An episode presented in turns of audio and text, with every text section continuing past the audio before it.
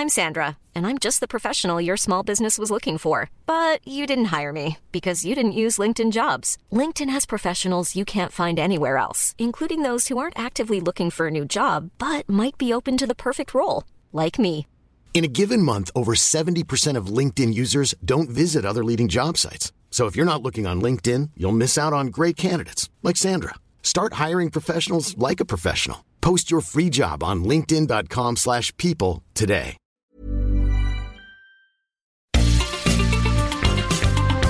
Heraldo Media Group presenta la información y el entretenimiento que usted necesita para estar enterado también en su descanso. Alejandro Sánchez y el informativo Heraldo fin de semana. Por el Heraldo Radio, con la H que sí suena y ahora también se escucha.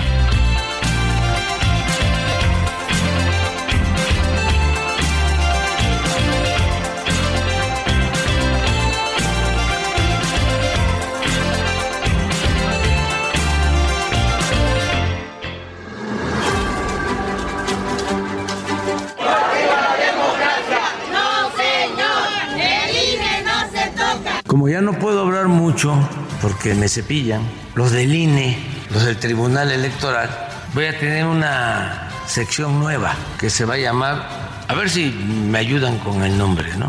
Yo estoy proponiendo que se llame, no lo digo yo,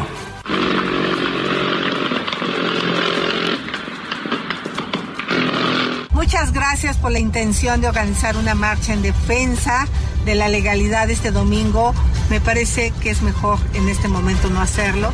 Nos pueden acusar de actos anticipados de campaña y ya ven cómo está el gobierno.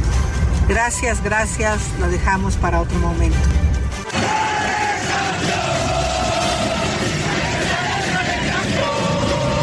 Yo voy a esperar a que las y los ciudadanos que vayan a acudir y emitir eh, sus puntos de vista y sus simpatías el 3 de septiembre, el lugar que ellos me digan que deba de ocupar, ese es exactamente el que voy a hacer.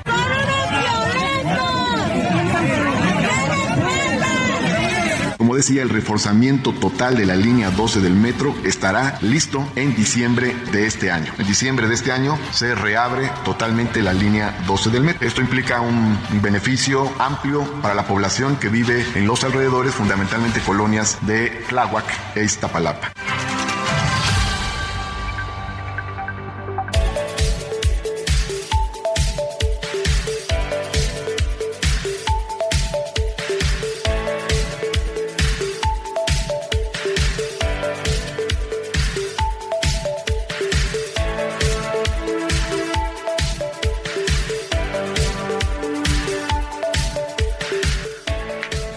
Buenos días, son las 7 de la mañana con dos minutos hora del centro del país. Estamos en el informativo de fin de semana de este domingo 23 de julio de 2023. Yo soy Alejandro Sánchez y a nombre de un equipo de trabajo que está al tanto de la información desde anoche y durante la madrugada, le venimos a informar de lo más importante sucedido en las últimas horas, tanto a nivel nacional como internacional. Y porque la noticia no descansa, estaremos juntos en este domingo 23, de aquí hasta las 10 de la mañana. Estamos transmitiendo en vivo desde Insurgente Sur 1271 en la Torre Carrachi, aquí en la Ciudad de México para todo el país. Saludos a quienes nos escuchan a través del 98.5 de FM en la ciudad y todo el Valle de México, en Guadalajara por el 103.3 de FM, Monterrey por el 99.7 de FM, saludos hasta La Laguna por el 104.3, Tampico por el 92.5 de FM, Tepic por el 100.3, Oaxaca por el 97.7 de FM. En Salina Cruz nos sintonizan por el 106.5, Tehuantepec por el 98.1, Tuxtla Gutiérrez por el 88.3, Chilpancingo por el 94.7, Mérida por el 96.9, Tijuana por el 1700 de AM y también nos escuchan del otro lado de la frontera, allá en los Estados Unidos, en McAllen por el 91.7 de FM, Chicago por el 102.9 de FM, Bronzeville por el 93.5, San Antonio por el 1520 de AM y a través de la cadena Now Media Radio en las redes sociales estamos transmitiendo para todos ustedes. Hay mucha información. Mire, qué noticia la que se dio ayer que no sé si usted vio o recuerda que el día viernes tuvimos una historia triste justo en el Día Internacional del Perro porque Zeus, un perro que defendió con valentía a su dueño durante un intento de asalto en calles de la Ciudad de México, pues fue ajusticiado por el sujeto que intentaba perpetrar este asalto en contra del el dueño de Zeus mientras caminaba por las calles. Sacó una pistola y le metió dos tiros al perro. Los hechos eh, sin embargo, ayudaron que el señor José Luis, quien fue entrevistado y conmovió de sobremanera porque se hincaba ante su perro y le lloraba desconsoladamente y después eh, lo entrevistaban y bajo un llanto decía que no se valía lo que le había hecho ese sujeto desalmado, pues llevaba muchos años sin ver a su familia, más de 13 años. Y después de esta noticia, sus familiares pudieron dar con él el día de ayer y fueron sus hermanas, le tocaron la puerta de la casa y salió. Aquí tenemos un momento en el que precisamente una de las hermanas, María Guadalupe, fue y pudo ver a su hermano y abrazarlo de manera pues efectiva y en un mar de llanto festejaban su reencuentro, le digo, después de 13 años. ¿Usted es su hermana? ¿Qué sintió cuando vio las noticias y verán? No, pues no sé. ¿Qué sentí? Que nomás aterricé y me desmayé. Porque yo no puedo recibir ni sorpresas ni susto porque yo me desmayo. De hecho, por eso ahorita yo me siento mal. Porque todavía tengo esa sensación de que voy a, me voy a desmayar. En cualquier momento me desmayo pero me estoy haciendo la fuerte, la fuerte. Por eso ahorita gracias por el chocolate que me regalan para que yo me componga un poquito más. Bueno, así la historia en esta desafortunada situación para el dueño de Zeus, pues dentro de esta tragedia es que pudo encontrarse con su familia, con el señor José Luis, después de 13 años. Mi querida Moni Reyes, muy buenos días. Muy buenos días, Alex, amigos. Qué gusto saludarlos esta mañana y efectivamente hablando de este tema que realmente nos conmocionó, no solo a nivel local, sino también nacional, inclusive más allá de las fronteras. No solo fue eh, su hermana María Guadalupe, que desde hace 13 años no lo vio, sino también su hermana Ana María, 18 años sin verlo, porque su hermano todo el tiempo está viviendo pues fuera de casa, ¿no? En, en, condiciones muy tristes y dice que cuando ambas hermanas pues ven las noticias, reconocen la voz del hermano y es cuando acuden a saludarlo. Pero bueno, está trascendiendo que mañana lunes van a entregar el cuerpo de, de Zeus a este señor eh, José Luis pues ahora sí, eh, para hacer lo propio, porque finalmente es un ser vivo, etcétera. Pero, ¿qué es lo que sucede con las personas que maltratan a los animales? ¿Qué está tipificado en la Ciudad de México y en el Estado de México? Yo les puedo decir que está penado el maltrato con multas de hasta seis años de cárcel. En cualquier caso, lastimar a los animales es un delito y puede ser reportado ante las autoridades correspondientes para actuar inmediatamente. Y ahorita vamos a platicar qué hacer en caso de que alguien vea el maltrato de, de un animal, de un vecino que lo esté haciendo, porque todos conocemos en la vida diaria quién encierra a los perritos, quién los eh, golpea, no los dejan eh, que salgan, no los sacan a pasear, porque finalmente es un compromiso, Alex. Un compromiso. Y el día viernes, precisamente que se conmemoró el Día del Perro, el Congreso de la Ciudad de México eh, aprobó una nueva legislación para que cualquier maltrato animal ya no se tenga que esperar la autoridad a que haya una parte que se presente ante el Ministerio Público y denuncie al agresor o agresora. Hoy, a partir de esta ley que se aprobó, se sigue de oficio el delito de el maltrato animal. Eso es una buena noticia dentro de toda la, la, tragedia y pues de eso vamos a seguir hablando. Mi querido Héctor Alejandro Vieira, muy buenos días. ¿Qué tal Alex Moni amigos? Muy buenos días, con el gusto de saludarlos como siempre. Esta historia Alex Moni de Don Pepe, este señor que perdió a su pues a su compañerito, pero que lo que son las cosas de la vida, Alex Moni, de cómo este suceso triste, viral que se hizo, de alguna manera pues también le trajo cierta recompensa, ¿no? Como fue el haberse reencontrado con su familia justamente. Ya escuchábamos hace unos momentos a, a su hermana de don Pepe, la señora María Guadalupe, y también su sobrina Alex hizo una importante revelación en el sentido de que si bien es cierto que don Pepe es un señor que vive en situación de calle y que de hecho él vivía prácticamente en esta eh, lo que fue una sucursal bancaria, ahí en el cruce de Manuel González y Eje Central, ahí en Es un señor que es reconocido por sus, pues por los vecinos de la zona. Muy servicial, muy amable, que incluso la llegada de don Pepe allá a esa sucursal con sus perritos, eh, de alguna manera inhibió los asaltos en esa en esa zona exactamente. y lo que dijo su sobrina es que mm, él siempre fue como que muy ¿cómo podemos decirlo, Alex? Muy, se aislaba. Exactamente.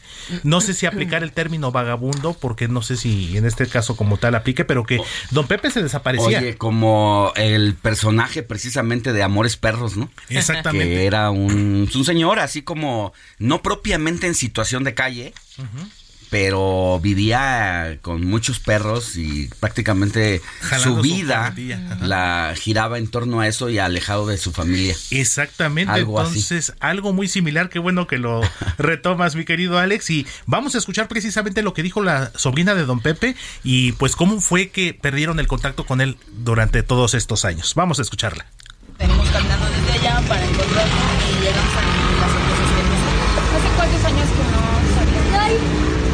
años más o menos. ¿Nos pueden contar cuál es la razón de esa? Él se fue, se fue, así era, ¿verdad? Días estaba, días no estaba, siempre trabajó en Garibaldi. Siempre fue este cantinero de Garibaldi. De hecho, hace como un año él llamó a la casa para saber cómo estaba mi abuelita, su mamá. Y nos dijo, bueno, a mí me dijo que tenía puestos de hot dogs, pero ya no nos volvió nada. Me dio un número, pero cuando yo lo quise contactar ya no, ya no era de él no había nadie que nos pudiera dar una razón de él. Hasta ayer que se viralizó el video. Hasta ayer que se viralizó es que pudimos saber dónde estaba nuestro tío, tío. después de este alejamiento. Y los vecinos son los primeros jueces de uno, ¿eh? Exactamente. Te conocen, más en un barrio sí, no, popular. claro, saben más saben de ti que qué, la familia, qué haces, a, qué te dedicas, Ajá. saben si te portas bien o no, si eres una persona amable o si eres una persona problemática en, en la colonia, en el barrio.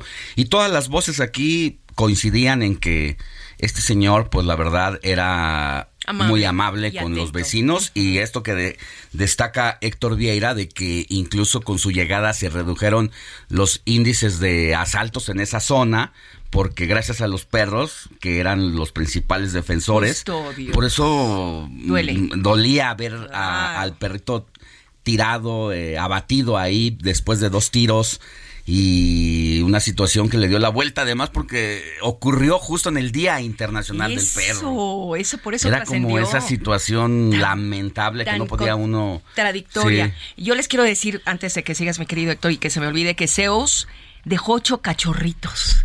En un video compartido en, en la red social Twitter, se observa cómo dos mujeres llevan a Afrodita. Afrodita es la pareja La- de Zeus. la mamá de los perritos, y- literal. y que lo lleva a ver el, ahora sí que el cuerpo de, de- de no. Zeus y lleva a los cuatro cachorritos dentro de una caja de cartón, bueno, la, la dueña, ¿no? O sea, algo que estremece, te hasta el chinito. No, a mí me estremecía escuchar a. José Luis llorarle a su perro. Ay, no, no, no. Lloraba no, como sí. un niño desconsolado. claro. Pues cómo no. Por favor. Y pues yo les quiero decir a dónde se puede denunciar el maltrato animal, que, que lo comentamos al inicio de mi comentario, y se puede denunciar ante la PAOT. ¿Qué es la PAOT? Es la Procuraduría Ambiental del Ordenamiento Territorial en la Ciudad de México. Solo hay que ingresar a la página https dos puntos doble diagonal paot.org.mx. Inmediatamente dirigirse al apartado de recepción de denuncias, das clic y de ahí inicias todo el proceso que te va indicando clic, clic, clic, clic, clic, clic. Doble, bueno, no, https dos puntos doble diagonal paot con T al final T paot.org.mx. Así es, Moni, pues este caso que sin lugar a dudas, Alex, pues nos conmovió mucho. Y mira que fue una semana de perritos donde pues ellos de alguna manera protagonizaron también porque no olvidemos que en el transcurso de esta semana cuando también este señor pescador de origen australiano que fue rescatado por un barco atunero y que tenía su perrita justamente aunque aquí lo paradójico de todo con este señor eh, el señor australiano exactamente fue que por disposiciones de su país tenía que hacer como que un permiso, lo cual no es tan fácil, de acuerdo a las leyes australianas, para poder ingresar animales, siendo que la perrita lo acompañó con él. Entonces, ¿qué fue lo que pasó? Tuvo que dejarla en México tuvo que darle en adopción, en México, pero bueno, aquí dentro de todo el final, por decirlo así, feliz Moni, es más fue que la, perrita, Bella se quedó con uno de los tripulantes del barco atunero. Sí, hombre. Y nuestro náufrago, pues, haciéndole publicidad al atún. Exactamente.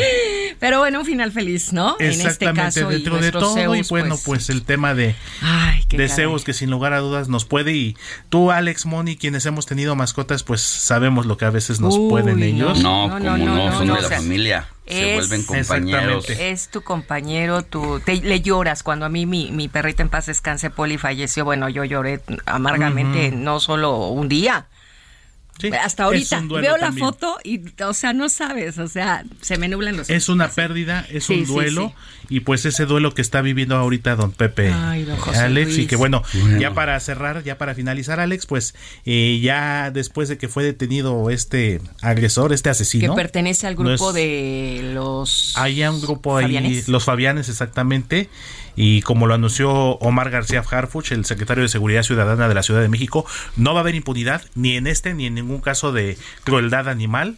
Ya estaremos hablando más adelante de eso, Alex. Y bueno, se confirmó que el cuerpecito de Zeus le será entregado mañana lunes, pues ya para que en este caso, pues pues, ah, pues hagan los rituales a que estamos acostumbrados. El crematorio, ¿no? sé qué vaya a proceder en este caso, porque ya hay crematorio para mascotas y le pusieron ya una pequeña, un pequeño altar ahí a justamente. Oye, pero lo bueno de esto es que se reencontró con las hermanas, la gente ahorita lo está apoyando. Pues dentro de la noticia triste. Caos y todo, siempre después de la tormenta viene la calma, por algo también suceden las cosas, ¿no? Bueno, pues ya más adelante en el transcurso del informativo de fin de semana vamos a tocar y desarrollar eh, el tema de lo que significa el seguimiento de oficio por maltrato animal en la Ciudad de México, luego de que el Congreso local hizo la aprobación de esta ley que paralelamente también y curiosamente el mismo viernes el Senado de la República también hizo una aprobación, Héctor, sobre eh, el maltrato animal para unificar los criterios a nivel nacional, entiendo. Así es, Alex, y que bueno, como bien lo dices, se va a perseguir de ya de oficio, no necesariamente con una denuncia. Y bueno, de eso vamos a estar hablando más adelante, porque así como se aprobó a nivel local en la aquí en el Congreso de la Ciudad de México, pues también el Senado está haciendo lo propio ya está trabajando también en esta ley nacional en esta homologación, como bien lo dices, Alex. Entonces, esto lo vamos a estar desmenuzando y lo estamos, lo vamos a estar eh, estaba pendiente ese tema, incluso la autoridad federal, en voz de Rosa Isela Rodríguez, la secretaria de Seguridad Ciudadana, se había comprometido a este tema después de que también recientemente vimos el caso de un perrito en el Estado de México, de un sujeto que entra a una carnicería para intentar cobrar derecho de piso y como el carnicero lo mandó lejos en un asunto de advertencia y de venganza, al salir, dar el giro para abandonar la carnicería, ve a una mascotita pequeñita de ocho meses, lo toma y lo avienta al caso de aceite hirviendo, donde se prepara el chicharrón, ahí luchó, y, y ahí donde salió nuevamente eh, o quedó en evidencia de que hacía falta mano dura para contra estos criminales, porque eso es lo que son al atentar, aunque sea contra un animalito, pues como dices, Moni, es un ser vivo y merecen ser castigados. Y qué bueno que en el caso del asesino de Zeus haya sido capturado y sea refundido en la cárcel para que no quede impune esa situación. Bueno. Ya, ya regresaremos con ese tema más adelante. Mientras tanto, así arrancamos con la información. Informativo Heraldo fin de semana. Lo más destacado en resumen.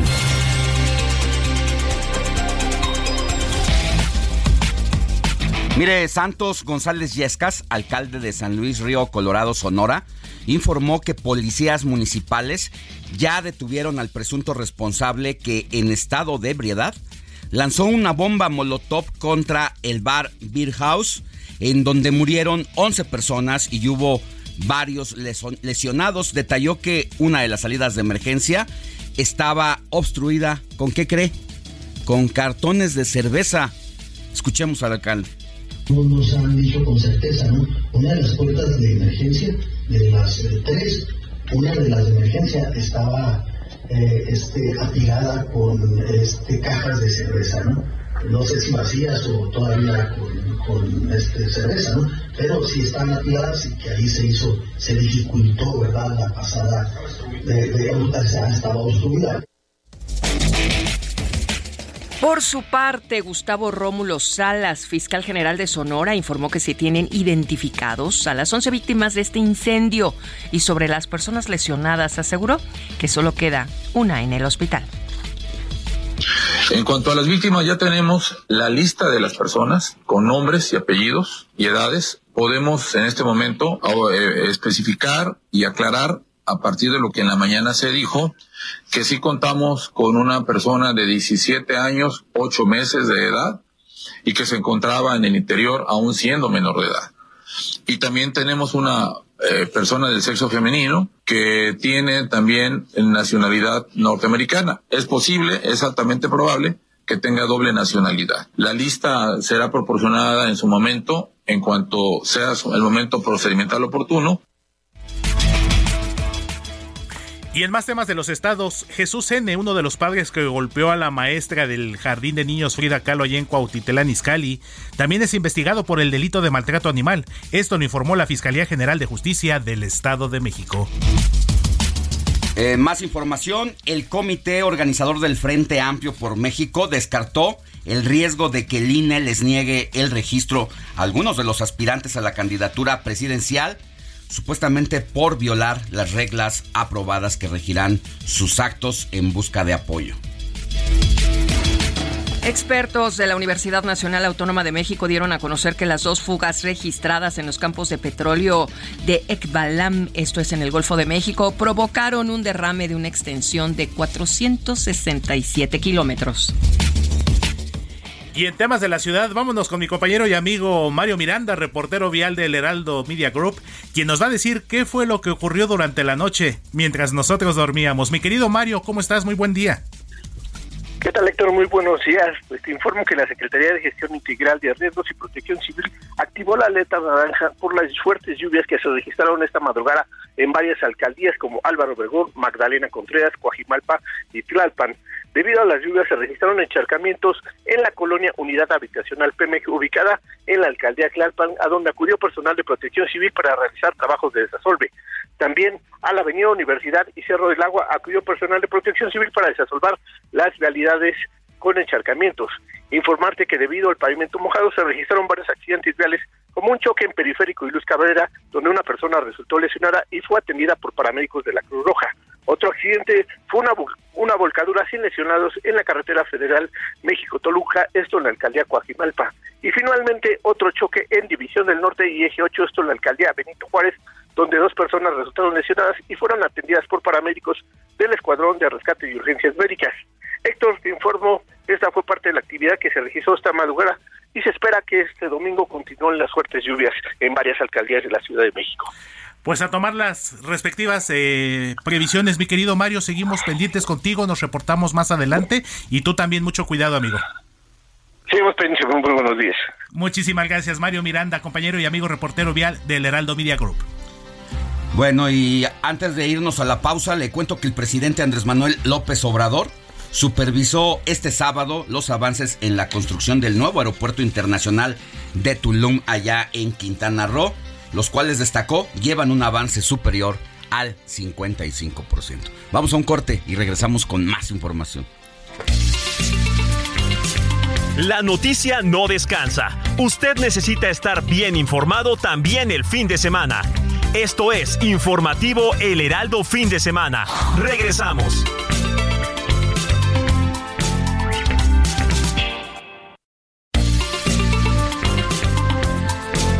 Siga en sintonía con la noticia. Alejandro Sánchez y el informativo Heraldo fin de semana. Continuamos.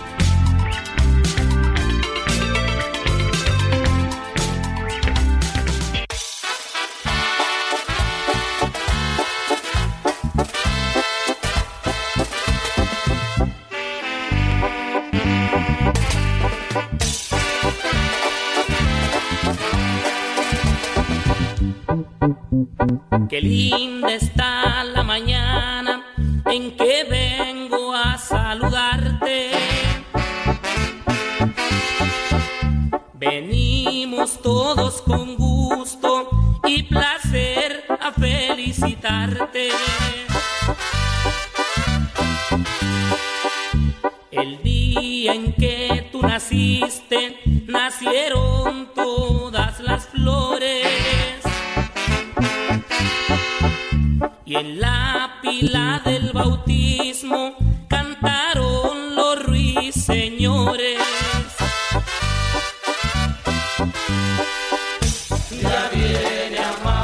estamos de regreso en el informativo de fin de semana y es momento de ir con Moni Reyes para que nos diga con el fondo de la banda Machos de 1993 estas mañanitas a quién tenemos que correr a abrazar en este sabadito 23 de Ya, julio 23 de de 2023. Ay, Alex, pues vamos a darle un abrazo a quien lleve por nombre Brígida, Severo, Valeriano, Basilio, Cristino. Juana y Juan Casiano. Todos ellos, muchas felicidades. Y si están cumpliendo años, amigos y amigas, en este momento, también abrazos, felicitaciones. Quédense con nosotros. Incluyas en la lista de los abrazados y festejados el día de hoy. Y sobre todo llenos, colmados, repletos de cosas buenas para ustedes en este nuevo ciclo de vida. Vámonos a conocer la historia de Brígida, patrona de Europa.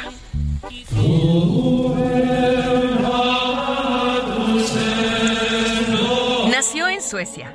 Estuvo casada desde una edad muy temprana. Esta santa fundó la orden religiosa a la que puso su propio nombre, las Brígidas. Según los escritos, Brígida tuvo visiones desde muy pequeñita, entre ellas destaca aquella en la que se le apareció la Virgen María para colocarle una corona en la cabeza. Su devoción católica fue inculcada a su marido y a sus cuántos hijos creen? Ocho. Tras morir en Roma a causa de una grave enfermedad, sus restos fueron trasladados al convento de Vadstena, esto es en Suecia, país del que fue nombrada patrona en el año 1396. El nombre de Brígida tiene un origen celta, el de la diosa de la fertilidad, que representa en sus leyendas la patrona de Irlanda, bajo este mismo nombre, y que al igual que la de Suecia, goza de una gran, gran recibimiento popular, de un gran recibimiento. Además de Santa Brígida de Suecia, se celebran pues estos santos que ya les acabo de comentar, Juan Casiano, Severo, Valeriano, Basilio, Cristino y Juana. Así es que muchas felicidades de parte del informativo fin de semana. Deportes con Luis Enrique Alfonso.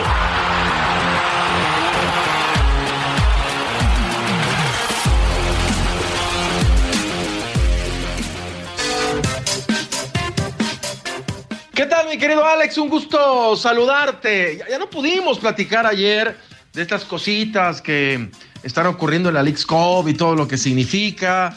eh, eh, porque pues el tema de Barbie, el tema de Barbie. Pero hay algo que está igual de mediático o más que Barbie en el fútbol y es estas, ¿ustedes qué les parece? ¿Recuerdan cuando Pumas fue abruptamente goleado, humillado, cuando fueron a disputar este torneo amistoso contra el Barcelona hace ya un par de años? y que le estaban pidiendo fotos a Messi y algunos jugadores del Barça y demás. ¿Ustedes hasta dónde creen que es tan profesional el hecho de ir y pedir la playera a alguien como Messi o en general fotos al técnico rival eh, cuando vas a, a, disputar algo en la cancha?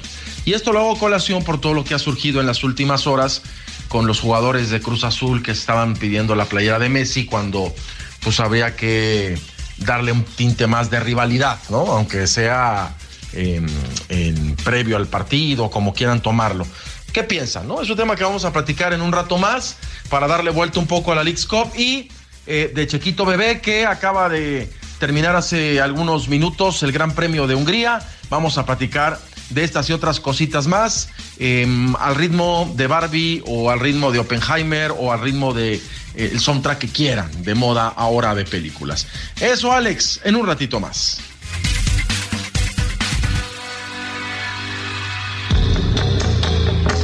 Cine con Eduardo Marín.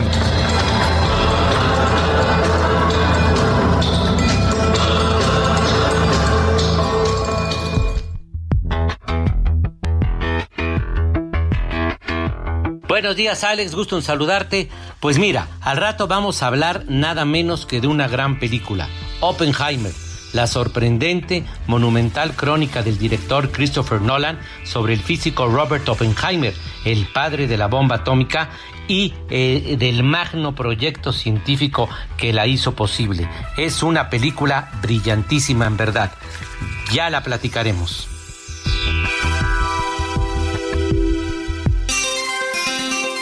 Sintonía con los estados en el informativo fin de semana.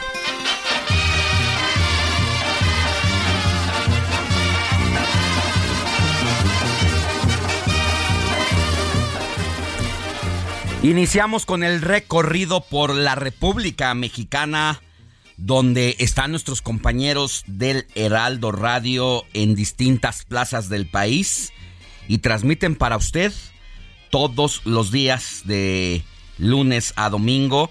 Y es el caso de El Heraldo Radio Tampico, donde usted nos escucha en este momento por el 92.5 de FM y donde puede escuchar toda la programación local de Tampico de lunes a viernes. La bancada de Morena allá demandará a legisladores que irrumpieron en el Congreso. De eso y más con nuestro querido Valdemar Mijangos, reportero del Heraldo Radio Tampico. Valdemar, muy buenos días. Muy buenos días, Alex. Bueno, pues en efecto, los eh, informes importantes los tenemos en este momento para todos ustedes. Los enfrentamientos entre civiles armados y autoridades federales de seguridad han generado una crisis social entre los habitantes de la franja fronteriza de Tamaulipas, especialmente en los municipios de Reynosa y Río Bravo, la cual ha derivado en el desplazamiento de 3.000 familias durante el último año. Así lo manifestó el presidente de la Federación de Cámaras de Comercio en Tamaulipas, Julio César Almanza Armas. Dijo que por la inseguridad y violencia que viven en sus comunidades, han dejado sus patrimonios para trasladarse a zonas más seguras. El presidente de la Pecanaco Tamaulipas reveló que en los últimos meses se ha registrado un aumento significativo de la violencia en el estado y puso como ejemplo lo acontecido en el ejido Santa Ana, en Río Bravo, cuyas familias enteras salieron en éxodo huyendo hacia Reynosa. Declaró que durante los últimos tres meses las familias desplazadas enfrentaron situaciones de riesgo, atentados contra la red eléctrica, así como estar entre el fuego cruzado. Almanza Armas aseguró que el desplazamiento interno forzado es una violación de derechos humanos que se presenta cuando las personas se ven obligadas a huir de su hogar o lugar de residencia habitual para evitar los efectos de una situación de violencia generalizada, de un conflicto armado o de violaciones a los derechos humanos, entre otras causas. Por otra parte, te comento, en Tamaulipas se alista para la siguiente semana la entrega de fertilizante a 10.800 productores beneficiarios del Programa Federal de Fertilizantes 2023. Así lo informa el titular de la representación de la Secretaría de Agricultura en Tamaulipas, Guadalupe Acevedo González. Indicó que para la entrega del beneficio se abrirán nueve centros de distribución en Vallehermoso, Reynosa, San Fernando, Méndez, Abasolo, San Carlos, Hidalgo, Victoria, Mante y González, por lo que exhortó a los productores a mantenerse atentos para que acudan por su apoyo. En lo que toca al fuerte periodo de insolación que aún prevalece en Tamaulipas, hasta el momento eh, un total de 39 decesos se han registrado relacionados a las altas temperaturas y donde el termómetro ha superado los 40 grados en la mayor parte de la entidad. Esto lo informó el secretario de Salud, Vicente Joel Hernández Navarro. El funcionario estatal recomendó a la población extremar las medidas de prevención para evitar un golpe de calor. A la fecha, en los distintos hospitales de la entidad, tanto del Seguro Social, ISTE y de la propia Secretaría de Salud, se han atendido a más de 225 pacientes por golpe de calor y hasta el momento permanecen hospitalizados cuatro de ellos, dos en las unidades de la Secretaría de Salud del Estado y el resto en hospitales del Seguro Social. Y por si nos faltara algo, por último te comento, Alex, la Coordinación de Protección Civil en Tamaulipas informó que un nuevo pulso del polvo va a llegar al estado proveniente del desierto del Sahara. La entrada se pronostica para el próximo martes 25 de julio. Es por ello que se pide a la población proclive a, a las enfermedades de las vías respiratorias no exponerse mientras se manifiesta el fenómeno que podría disminuir su incidencia entre el viernes y el domingo próximos. Alex Auditorium, la información importante. Bueno, pues ahí está este efecto de la naturaleza de que el polvo del Sara va a cubrir varias entidades, no solamente del el norte del país, como es el caso de Tamaulipas, sino también Campeche, Quintana Roo, Tabasco, Veracruz y Yucatán, con concentraciones de bajas a moderadas, pero hay que tomar previsiones, como bien dices, Valdemar, para eh, los, las vías respiratorias. Y qué mejor que quien ande en la calle por allá. Y una vez que pues hemos estado acostumbrados al cubrebocas no estaría nada mal. Sí, de hecho, el, tema de la insolación es permanente. Y si le agregas ahora esto que ocurre cíclicamente, un fenómeno que incluso como que coloca de color amarillo el firmamento cuando está pues ya disminuyendo la fuerza del sol, lo puedes notar más claramente, se pone un cielo así como amarillo, así de que esa es la presencia de estas partículas de polvo que nos están llegando pues, pues, prácticamente desde África. Bueno, pues a cuidarse mucho, Valdemar, te mando un abrazo, que tengas buen día. Estaremos al pendiente. Gracias, buenos días. Comparte tus comentarios y denuncias en el WhatsApp del informativo fin de semana. Escríbenos o envíanos un mensaje de voz al 55 91 63 51 19.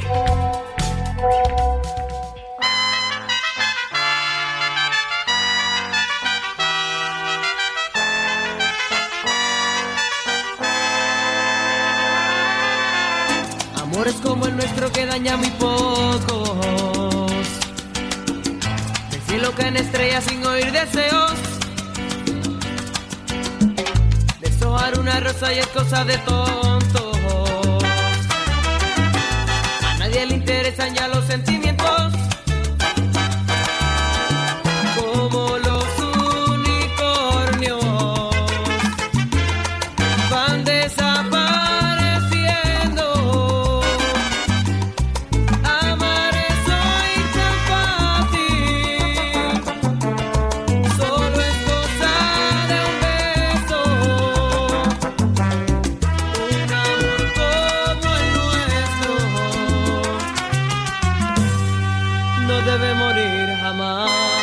están dando ganas de bailar un...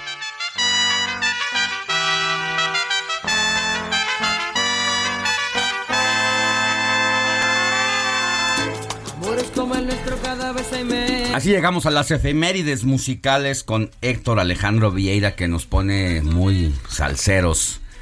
¿A quién estamos escuchando, Héctor? Salsa romántica, mi querido Alex, Moni, amigos.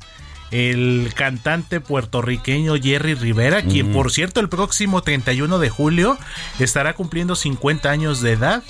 Entonces nos adelantamos un poquito a su onomástico, pero también les explico por qué incluimos esta canción y por qué abrimos el día de hoy con esta salsa romántica, mi querido Alex. Amores como el nuestro, este tema que forma parte de su disco titulado Cuenta conmigo, que se estrenó en mayo de 1992. El primer sencillo es precisamente ese que les comento, Cuenta conmigo, que es el nombre del disco. Y este fue el segundo sencillo, Amores como el nuestro, que fue estrenado en marzo de 1993 y fue en julio de ese mismo año cuando llegó al primer lugar en las listas de popularidad. Es decir, 30 años ya de este tema, mi querido Alex. Y pues la buena música no pasa de moda y como ya es costumbre aquí en el informativo de fin de semana. Bueno, pues a seguir disfrutando de las efemérides musicales, por lo tanto, con este grande de la salsa eh, boricua. Jerry Rivera. Jerry Rivera. Gracias, Héctor. Seguimos pendientes,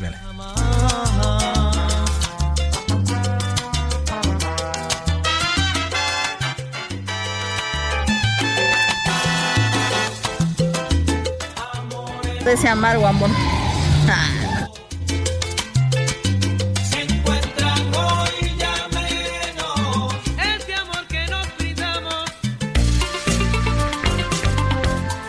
Sigue a Alejandro Sánchez en Twitter. Arroba Alex Sánchez MX.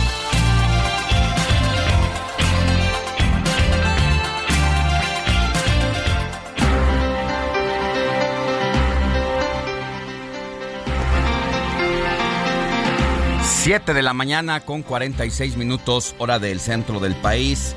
Vámonos con más información y con un tema que fue noticia el día de ayer.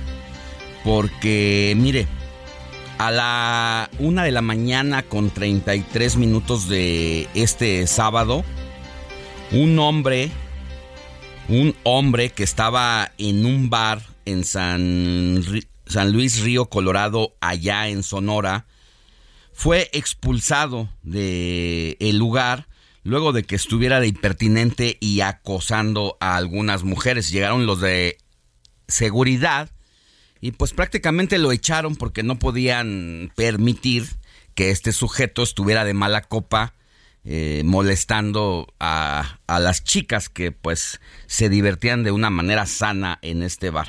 Bueno, pues este sujeto desalmado regresó minutos después al lugar y lanzó una bomba molotov contra el bar por el simple hecho de que lo sacaron. Y de inmediato las llamas se extendieron a lo largo y ancho del establecimiento, quedando atrapadas las personas que se encontraban en el lugar. Ya le decía yo que gran parte de, de que no haya podido la gente salir por la puerta de emergencia, pues es porque tenían los cartones de chelas ahí en el área de salida. Esta situación pues provocó la muerte de 11 personas. Dentro de esta tragedia, por fortuna, este sujeto ya fue capturado por la policía y pues seguramente pasará el resto de su vida ahí en la sombra. Se merece eso y más. Vámonos con nuestro compañero Gerardo Moreno, quien tiene toda la información al respecto de allá de Sonora.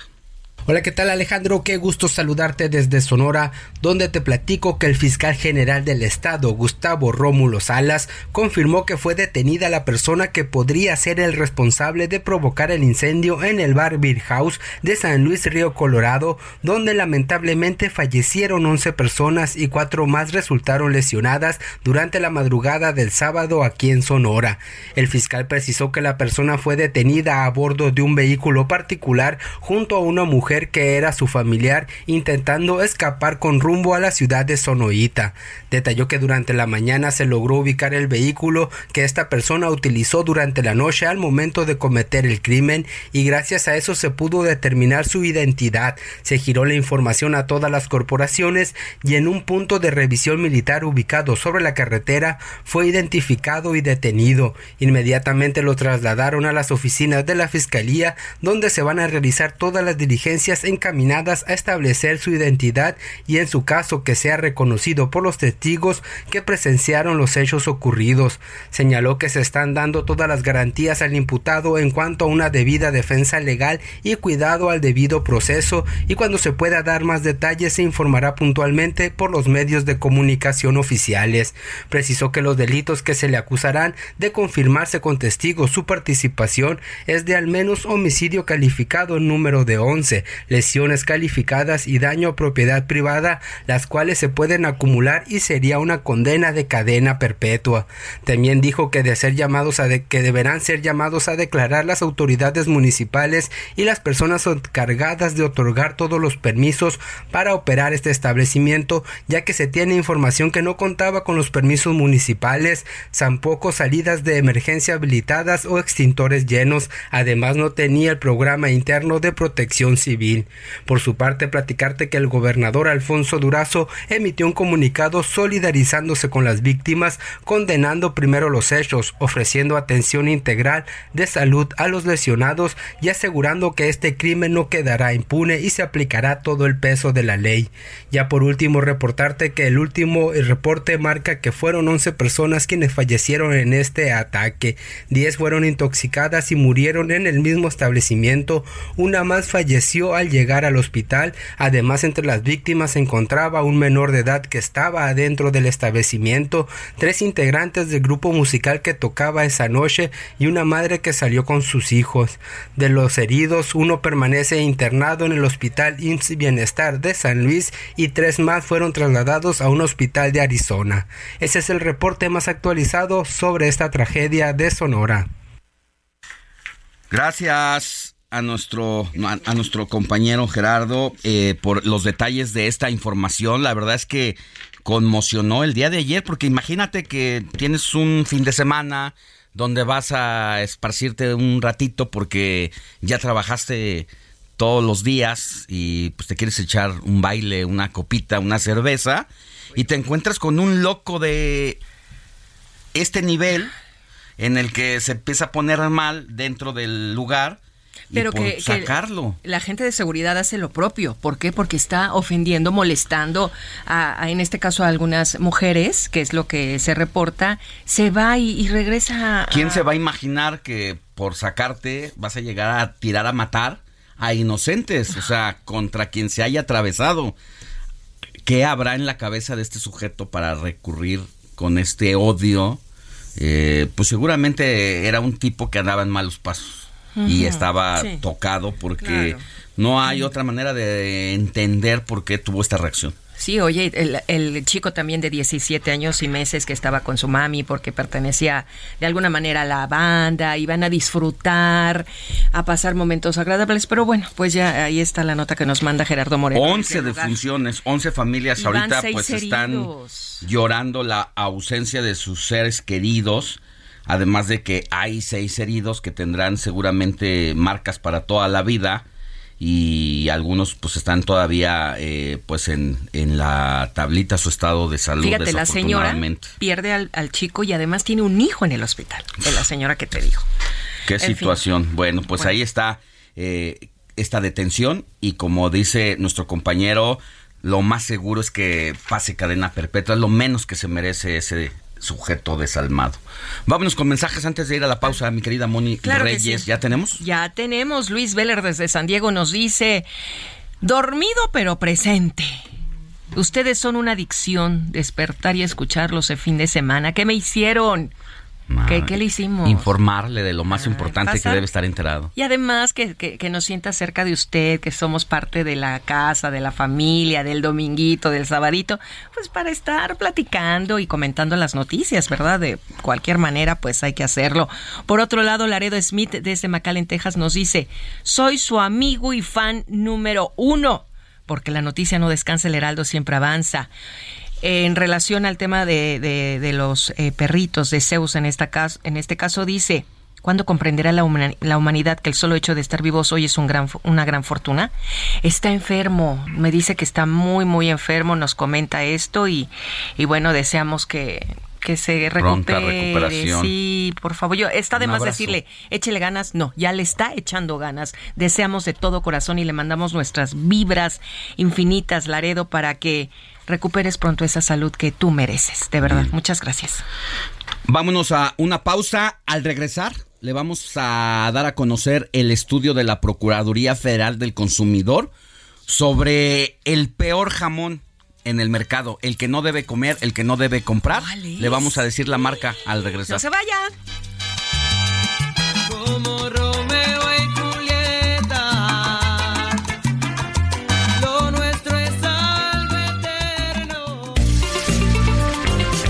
La noticia no descansa. Usted necesita estar bien informado también el fin de semana. Esto es Informativo El Heraldo Fin de Semana. Regresamos.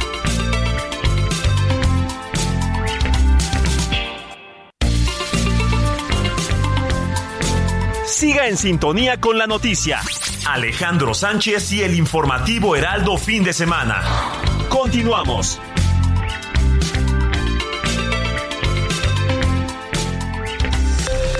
Esto es Noticias a la Hora. Heraldo Radio le informa.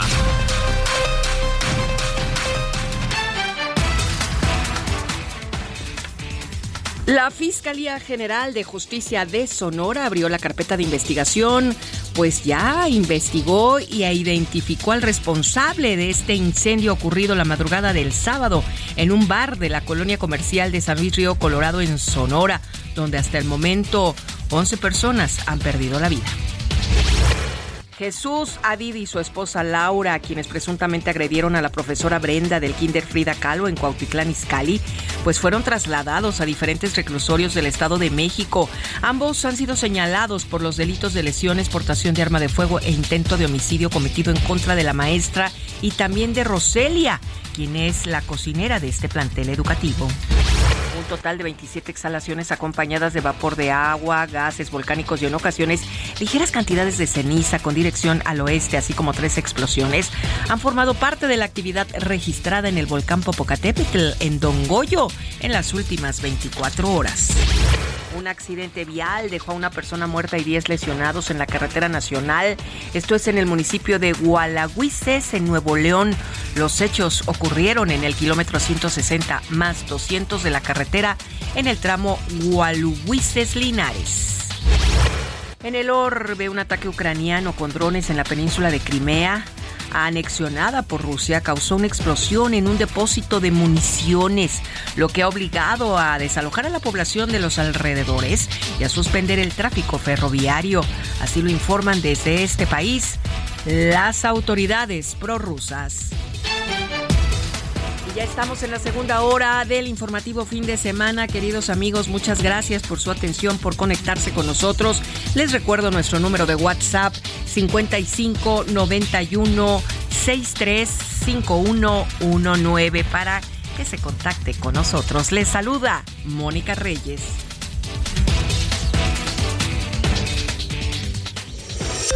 Esto fue Noticias a la Hora. Siga informado, un servicio de Heraldo Media Group.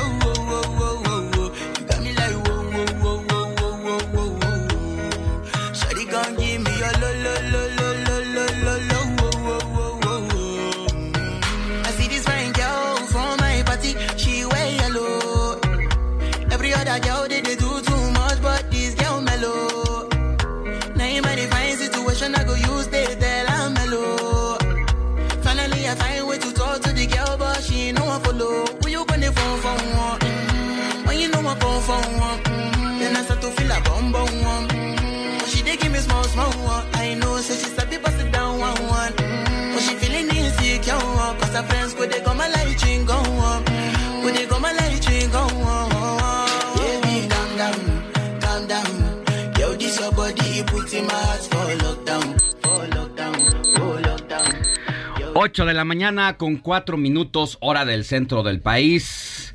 Estamos con Héctor Alejandro Vieira, quien así nos recibe en la segunda efeméride musical de esta mañana. Gran canción, gran éxito internacional, mi querido Héctor Alejandro. Así es, mi querido Alex, uno de los temas del momento. Esta versión, este tema titulado Calm Down, es interpretado originalmente por el cantante nigeriano Rima, pero como bien lo comentábamos, Alex, se integró esta nueva versión con Selena Gómez, nada más ni nada menos, y terminó de romperla. O sea, la mejoró todavía la canción.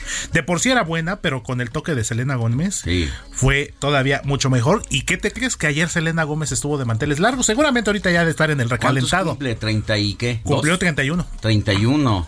Jovencita. Muy todavía. joven, muy joven. De, de por sí empezó. Guerrera, niña. porque tiene desafortunadamente una enfermedad eh, crónica ya degenerativa y ahí la lleva. Eh, le donaron un riñón, incluso una amiga suya, artista también. Le donó un riñón por la tipo de enfermedad que padece, que es no es lupus. Ay, tengo el nombre. Ahorita es un Ahora síndrome. Tiene un es un síndrome. Nada más que no recuerdo. Algo así. Si no es que lupus, Ota. ¿eh? Ahora Ahora lo, lo lo- lo checamos, checamos, pero muy jovencita y se ha sobrepuesto a pesar de la adversidad. Y mira, reventándola. Y la han invitado a este número musical y logró que estuviera en el primer lugar mundial. Y yo te voy a decir sincero, la comencé a escuchar en TikTok hasta que me puse a investigar qué canción era y ya conocí la historia de Así es. este nigeriano, de cómo se la invitó a un año de que fue el lanzamiento. Lanzada, exactamente. Ya cuando la canción por sí sola iba para abajo, se integra Selena Gómez y la revientan otra vez. Así es, mi querido Alex. Está joven, pegador. talentosa. Muy pegador. Ha salido adelante de estos problemas de salud, como bien lo dices, Alex, que si bien es cierto es una enfermedad Dios, crónica, claro. se ha mantenido muy bien. Pues también temas personales muy difíciles después de una relación muy tormentosa con Justin Bieber hace algunos años que también fue muy complicada, pero que Una chica muy afortunadamente salió adelante. talentosa. Y bueno, Sí es lupus y fue diagnosticada con esta enfermedad desde 2015 cuando tenía apenas 23 años, o sea, lleva años. nueve años ya luchando contra esta enfermedad que provoca que el sistema inmunitario produzca proteínas, anticuerpos, o sea, de más que hacen que atacan tus tejidos y tus órganos. Puede generar daños e inflamación en la piel, las articulaciones, los caray. pulmones, el sistema nervioso y los riñones. Y es que desafortunadamente pues se le colapsó uno de los riñones y es que le tuvieron que hacer un trasplante de una amiga suya que le donó en vida para quedarse con un riñón debido a la pues es que tiene, tiene un nombre Nefertiti se llama el eh, esta esto que produce precisamente el el tejido y el que se dañe el órgano y bueno pues ahí está la ne- nefritis lupus Mm, donde la enfermedad ujú. hace que los riñones de una persona fallen tratar con lupus también es la razón por la que fue a rehabilitación no por abuso de sustancias esto fue cuando se Se manejaban otras manejaban claro. versiones que Sí. nada que ver Es que luego, luego, ¿no? Las Algún famoso es- cae enfermo Sí, y luego, luego, ay, pues es la adicción de tanto tiempo. Y Digo, mira. no, no creo que no, en algunas ocasiones, pero bueno, pues también es parte de, de la genética de los virus, de las bacterias, de los Así microorganismos, es. de tu forma y estilo de vida. Ay, Totalmente. otro tema muy, pero bueno muy largo. y pues festejamos a Selena Gómez. que otro cachito donde donde entre Selena Gómez A ver. A ver si DJ Kike o tiene Arthur. esa parte donde entra Selena Gómez. Ay, están buscando, están buscando, amigos, no se me desesperen, es en vivo. Y cuando lo ha- eh, está haciendo uno programas en vivo es una adrenalina que no se imaginan, es una felicidad. Así es, mi. Y estamos, a ver, Kike, Arthur, Dieguito, Héctor, Mónica, presente. Y mi querido Alex, pues yo quiero dar el número de WhatsApp, Sí. aprovechando que están buscando 55 91 63 5119. A ver, mi querido Héctor. 55 91 63 5119. Eso.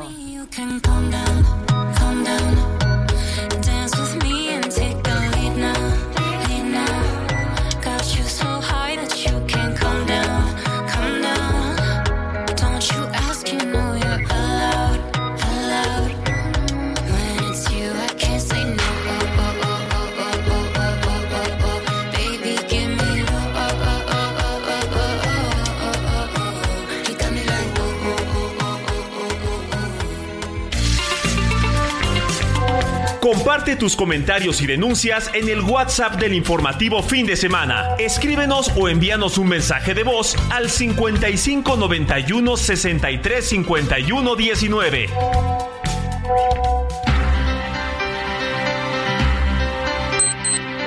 Ana con 10 minutos, hora del centro del país.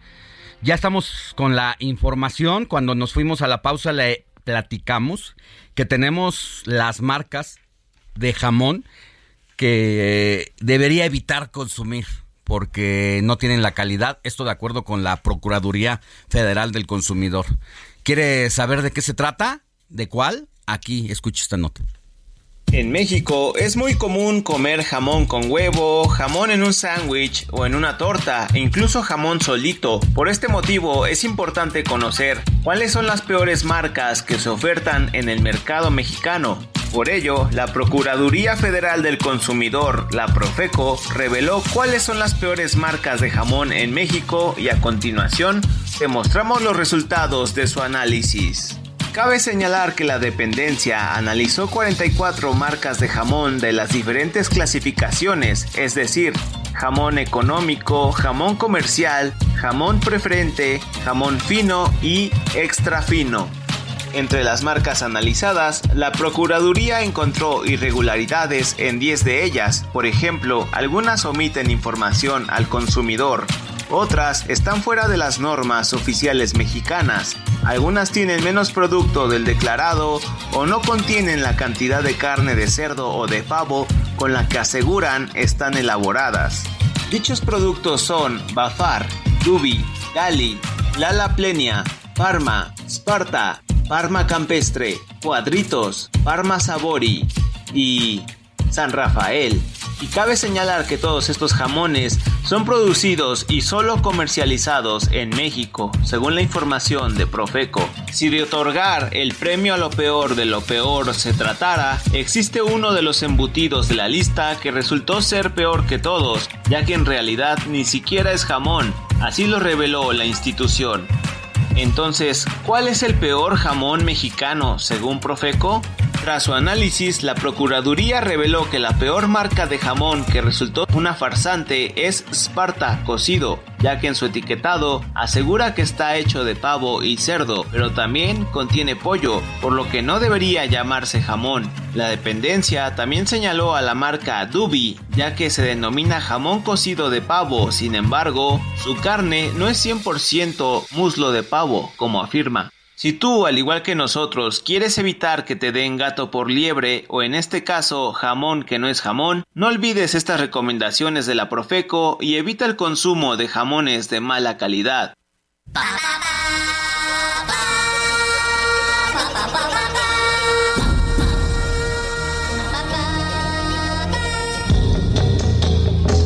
Cine con Eduardo Marín.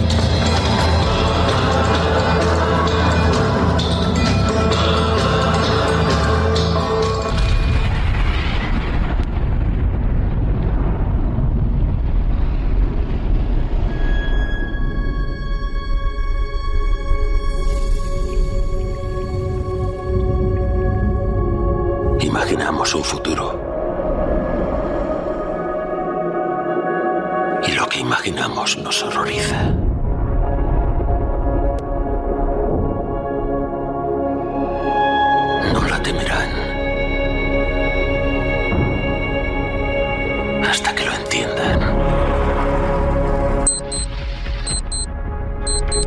8 de la mañana con 14 minutos hora del centro del país. Es momento de hablar de cine con mi querido Eduardo Marín. Lalo, muy buenos días. ¿Qué nos vas a recomendar este fin de semana? Muy buenos días, Alex.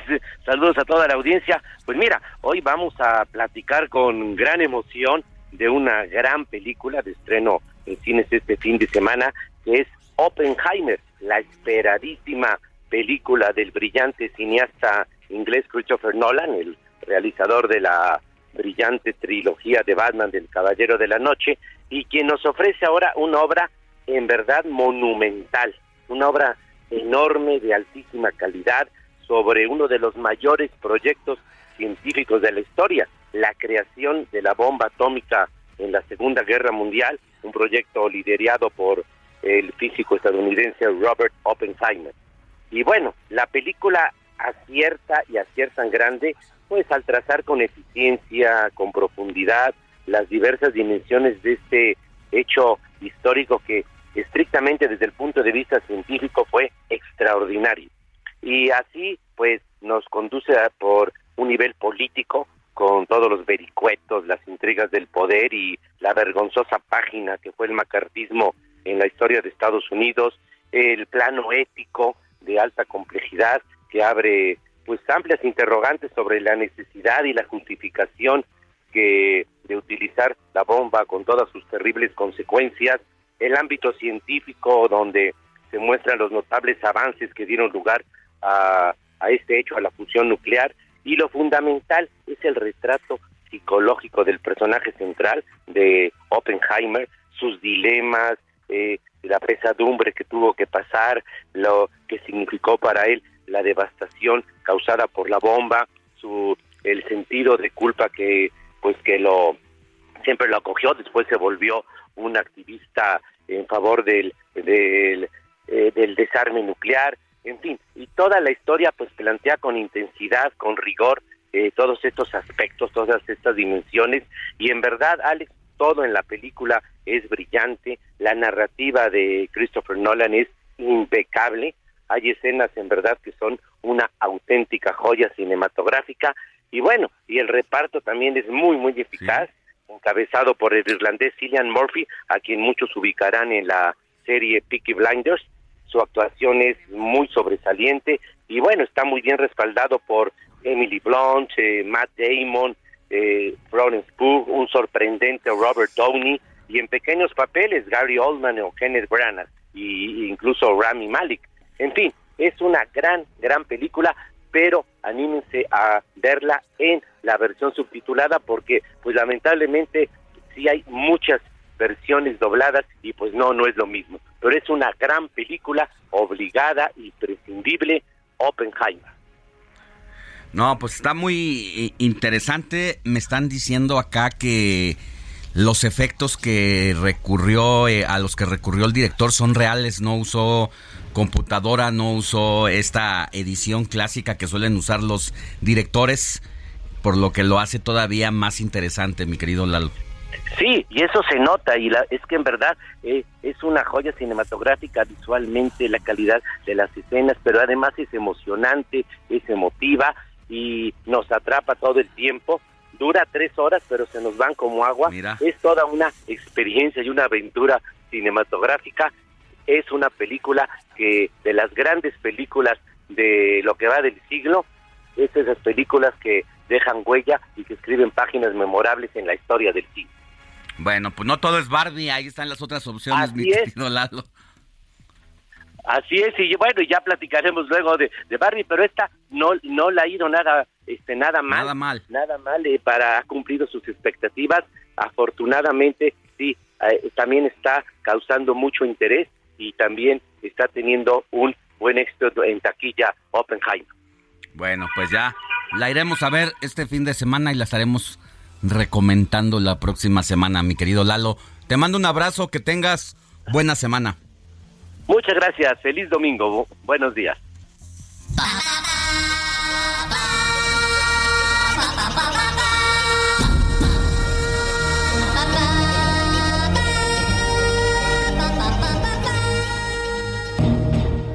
Entrevista. Informativo fin de semana.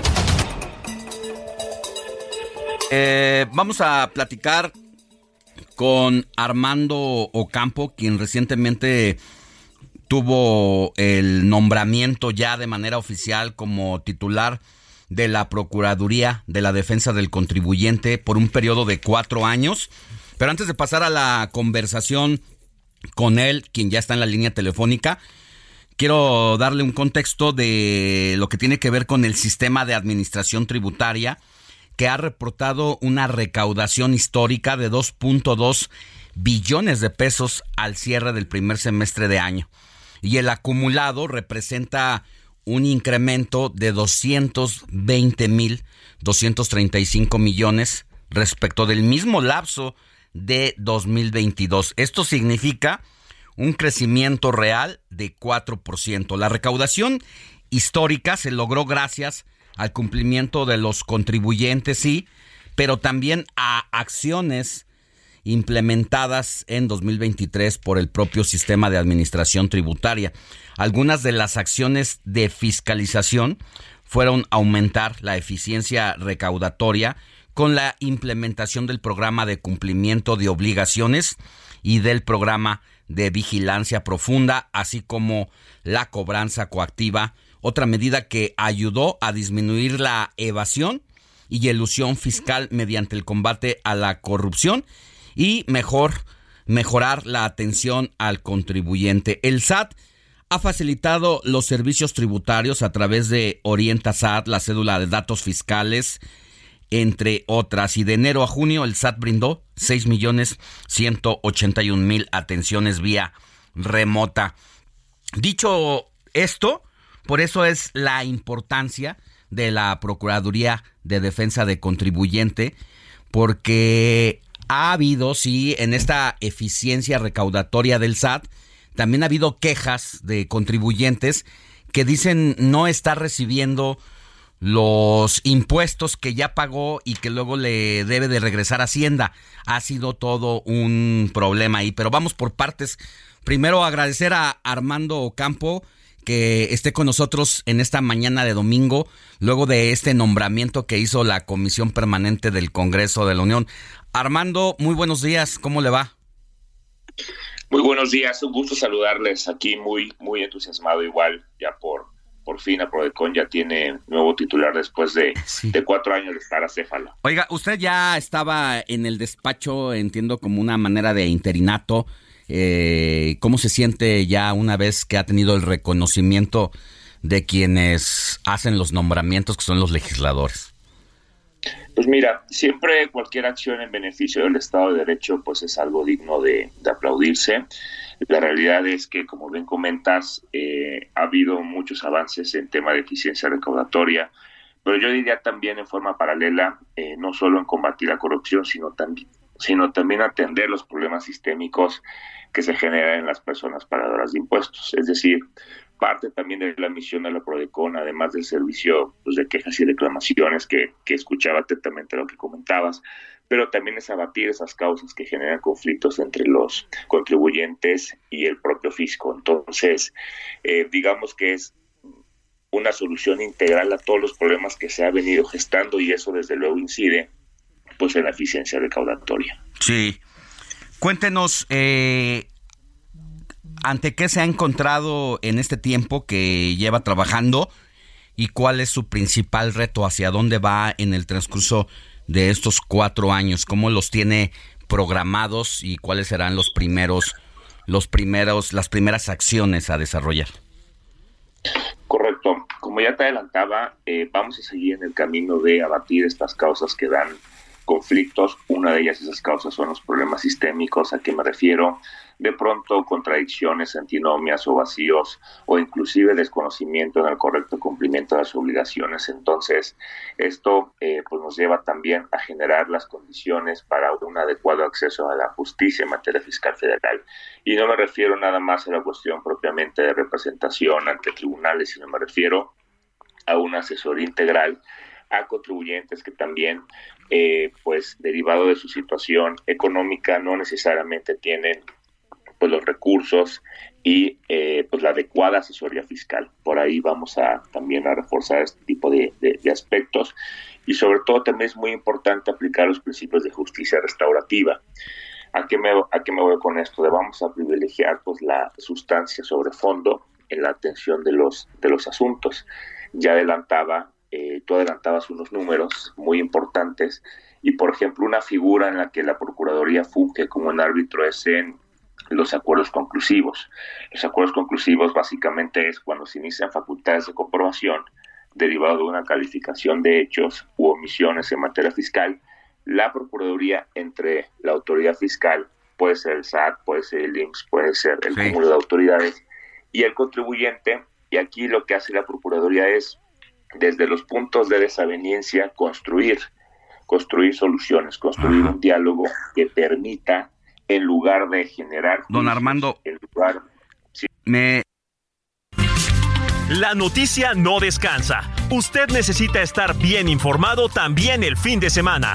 Esto es Informativo El Heraldo Fin de Semana. Regresamos.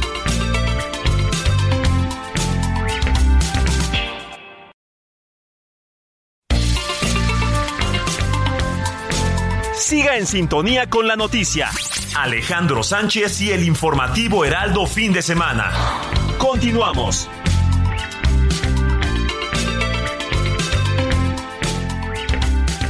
Toma un minuto y piensa en tu momento favorito, en tu graduación, por ejemplo. Ahora piensa en todas las empresas que se necesitan para hacerla posible. Las que rentan los salones, las que hacen la comida, las empresas al comprar y vender entre sí generan economía para miles de familias. CIRT, Radio y Televisión Mexicanas. Voz de las empresas. Consejo de la Comunicación.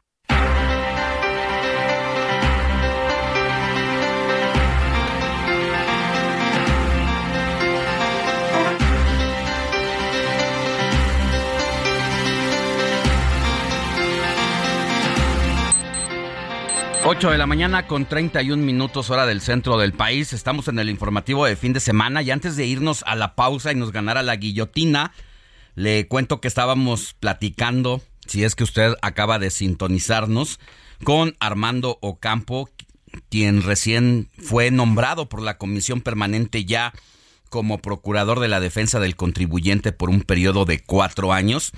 Y nos estaba platicando Armando precisamente de esta implementación de eh, los nuevos trabajos que está haciendo usted ya al frente de la procura- de la procuraduría y decir que pues ya lleva un trabajo de muchos años ahí que estaba en el interinato de esta de este instituto tan necesario para el contribuyente. Efectivamente, eh, justo antes de que nos llegara la guillotina hablábamos de los acuerdos conclusivos, que es un mecanismo de solución alternativo de controversias. Y precisamente te iba a dar un, dato muy relevante. De enero a mayo de 2023, a través de la intervención de la Procuraduría de Defensa del Contribuyente, para generar estos puntos de solución, estos puntos de encuentro, digamos, en cuanto a la interpretación y aplicación de las normas fiscales, doy un dato eh, se ha podido generar una recaudación eh, en el orden de 5.366 millones de pesos, números cerrados. Entonces, todo esto es reflejo también de esta nueva cultura contributiva en el que buscamos privilegiar la sustancia sobre el fondo, de concientización de derechos y obligaciones.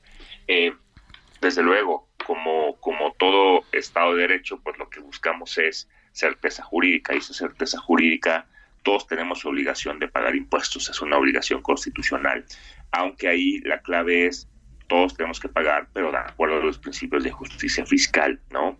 Entonces, en ese sentido es como hemos eh, generado todas las condiciones para que se pueda, eh, pues el contribuyente tener el conocimiento, tener esta concientización, y ahí es como también nos permite abatir las causas que generan los, los conflictos.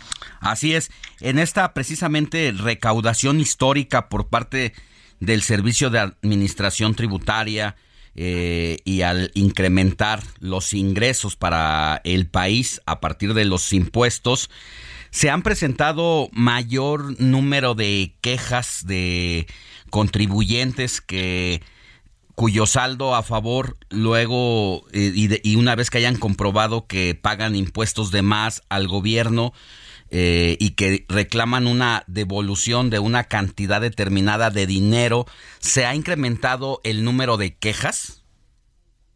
Eh, fíjate que lo que ha sucedido es, digamos que hay dos rubros.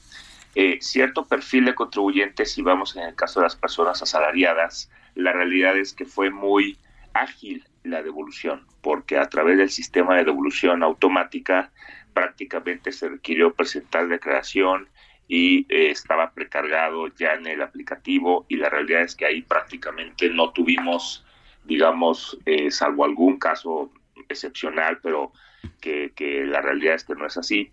De, en el caso de medianos contribuyentes, personas físicas, en el que no opera la devolución automática por razón de montos, eh, ahí es donde, pues desde luego, la autoridad tiene también que verificar el origen de los saldos a favor, ¿no?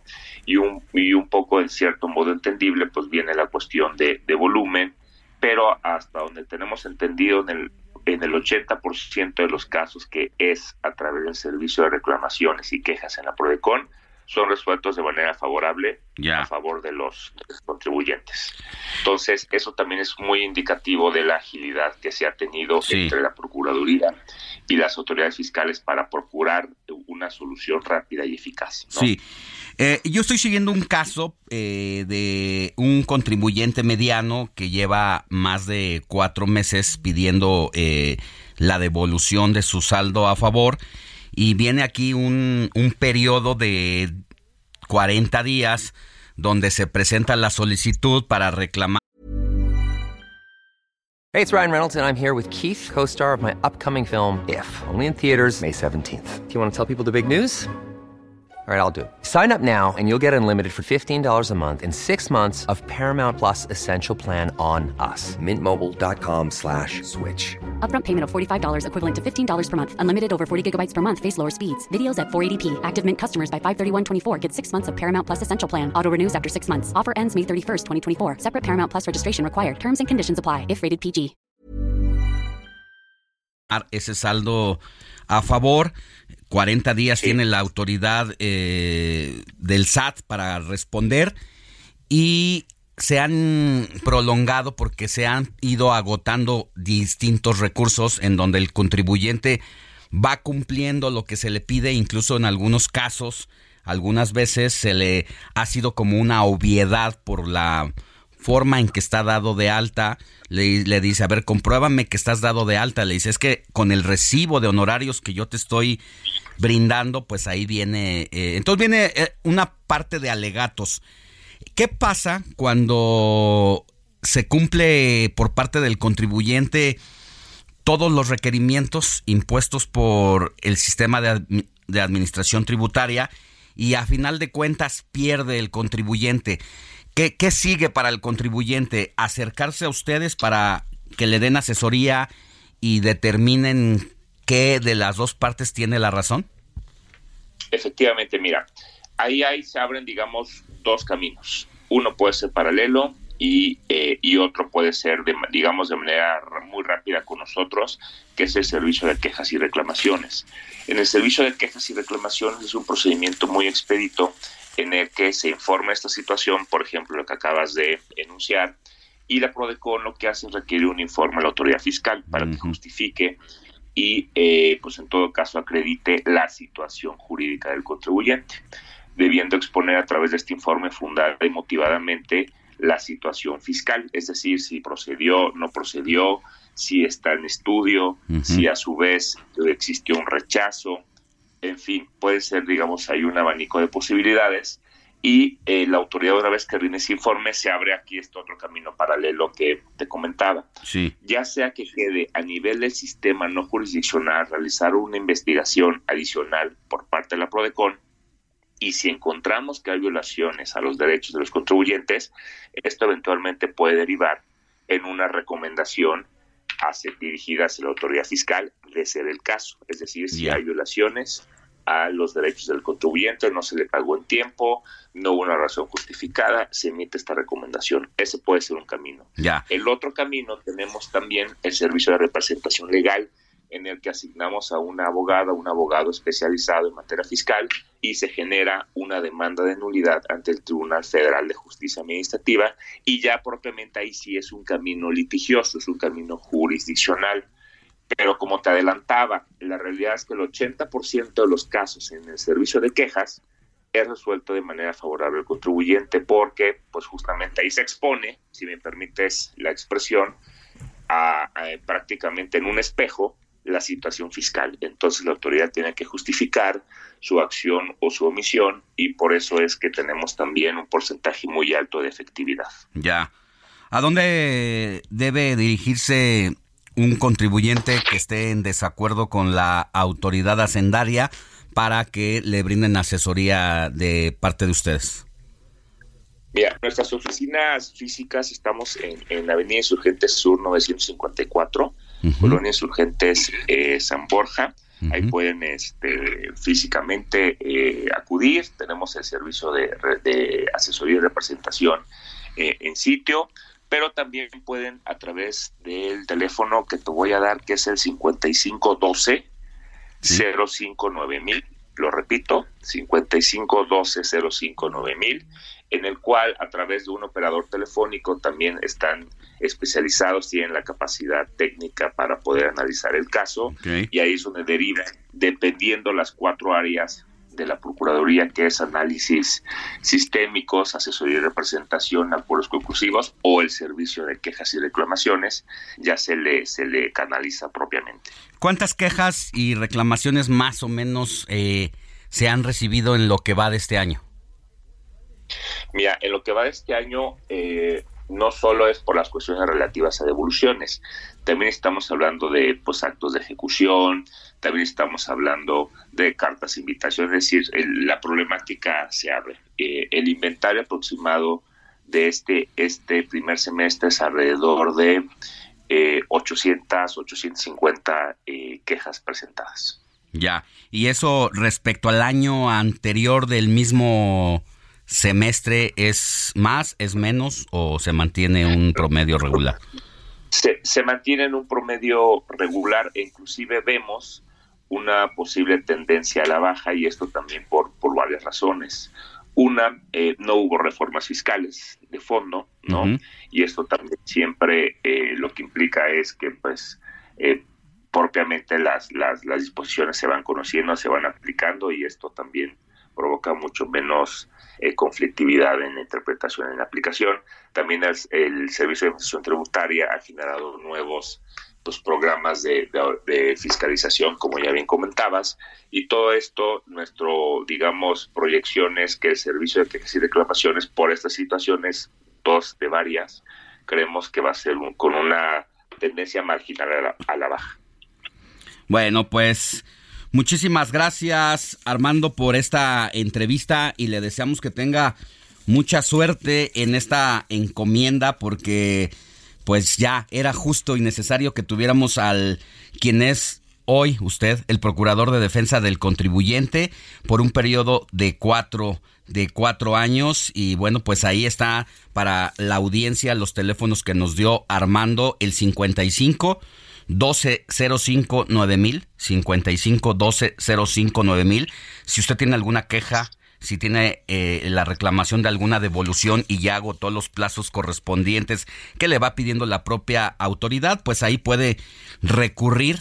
Esa la defensa precisamente es para usted y eh, estará Armando Ocampo Zambrano al frente de la Procuraduría de la Defensa del Contribuyente por un periodo de cuatro años. Que tenga buen día, Armando. Al contrario, muchas gracias y estoy a sus órdenes. Un fuerte abrazo. Alejandro Sánchez y el informativo Heraldo fin de semana. 8 de la mañana con 42 minutos hora del centro del país. ¿Qué hicieron las corcholatas el día de ayer y dónde estarán esta mañana y tarde de domingo? Vámonos con Roberto Martínez. ¿Qué hicieron las corcholatas de la 4T? Claudia Sheinbaum viajó a Puerto Vallarta para encabezar una asamblea informativa, donde aseguró que en todo México ya llegó el tiempo de las mujeres, pues a pesar de que siempre han sido parte de la historia de la nación, únicamente en el movimiento de la 4T se dio la oportunidad para que sean ellas quienes ocupen los lugares más importantes en la sociedad. Aquí en Vallarta, como en muchos lugares del país. Las mujeres mexicanas sacamos adelante a nuestras familias, sacamos adelante a nuestros pueblos, sacamos adelante a nuestros hijos, a nuestras hijas y somos realmente el sustento de la familia y de la patria. Adán Augusto López visitó Ciudad Juárez en Chihuahua, donde aseguró que México está saliendo adelante, pues ahora se privilegia la política social, la inclusión y se han sentado las bases para erradicar la marginación. Que escuche, que sepa que Andrea Sala son la que la apoyamos nosotros, muchos, muchos mexicanos y aquí en Chihuahua. Y así como ella nos apoya ahora, llegará el momento en que la apoyemos nosotros, porque yo estoy convencido que con ella va a llegar la cuarta transformación aquí al estado de Chihuahua. Ricardo Monreal, frente a simpatizantes de la alcaldía Álvaro Obregón de la Ciudad de México, llamó a los militantes de Morena a creer en su proyecto, al tiempo que ofreció su experiencia de más de 45 años en el servicio público para que los ciudadanos no sufran la falta de atención y abandono. Sé que puedo ofrecerles mucho, pues tengo una amplia experiencia de más de 45 años en el servicio público, de los cuales 26 los he caminado al lado del presidente Andrés Manuel López Obrador. Gerardo Fernández Noroña. Por su parte, el petista se reunió con John Ackerman en el Club de Periodistas de la Alcaldía Cuauhtémoc, en donde realizaron una charla sobre los principios de la Cuarta Transformación. Manuel Velasco viajó a Acapulco Guerrero, donde acompañado de exfutbolistas y jóvenes del estado, se echó una cascarita y compartió su visión sobre brindarles a los jóvenes espacios de esparcimiento sano, como son los parques, instalaciones deportivas y culturales. Por otro lado, el que estuvo ausente de actividades este sábado fue Marcelo Ebrard, quien ni siquiera en sus redes sociales hizo alguna publicación. Roberto Martínez, Heraldo Media Group. Entrevista. Informativo fin de semana. Ahí están las actividades de las corcholatas. El día de hoy, la agenda de Marcelo Ebrar está programada a las 13 horas, una reunión en Naucalpan y después una conferencia de prensa a las 2 de la tarde. Por su parte, Claudia Sheinbaum estará en Colima a las 13.45 horas, o sea, una 45. Perdóneme usted. Tendrá un encuentro con deportistas y más tarde, a las 5 de la tarde, tendrá una asamblea informativa en el centro de Colima. También Adán Augusto tiene actividades programadas para hoy. Él estará de visita en Puebla, donde a las 11 de la mañana tendrá una asamblea informativa, otra a las 13.30 horas y una más a las 6 de la tarde. Por lo que hace a Noroña, Gerardo Fernández Noroña, estará en Sinaloa, donde tendrá actividades desde esta mañana. En 15 minutos empiezan sus primeras actividades de 9 de la mañana y va a parar hasta las 7 de la noche. En tanto, Ricardo Monreal estará aquí en la Ciudad de México, en Milpa Alta a las 11 de la mañana y luego se traslada al Estado de México donde tendrá actividades, una asamblea informativa a las 3 de la tarde en la colonia San Juan Yautepec, esto en Lucan, Estado de México. Así que muy activas las corcholatas buscando ser los señalados para representar lo que simuladamente llaman coordinador o coordinadora de los comités de defensa de la 4, 4T, que es prácticamente pues el papel de candidata o candidato a la presidencia de la República en 2024.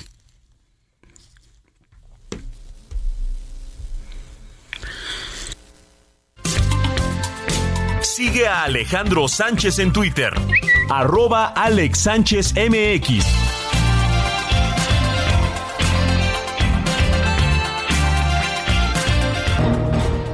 Entrevista, informativo fin de semana.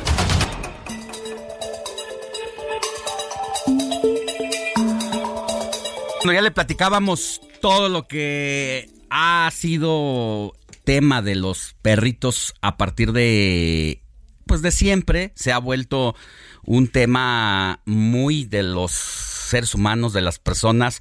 Cada día nos encariñamos más con los animalitos, con las mascotas y ellos y- ellas, gracias a la actividad de grupos de defensa, de defensoría animal, y legisladores que son muy conscientes de esta necesidad de que las mascotas vayan ganando derechos, porque hemos visto una serie de tragedias, recordar rapidísimo lo que ocurrió hace unas semanas con el caso de un perrito cachorro de ocho meses que fue echado a un caso con aceite hirviendo luego de que un sujeto intentara cobrar derecho de piso en una carnicería y se le negara este, al salir, pues aventó a la mascota como para tratar de intimidar a los propietarios de la carnicería.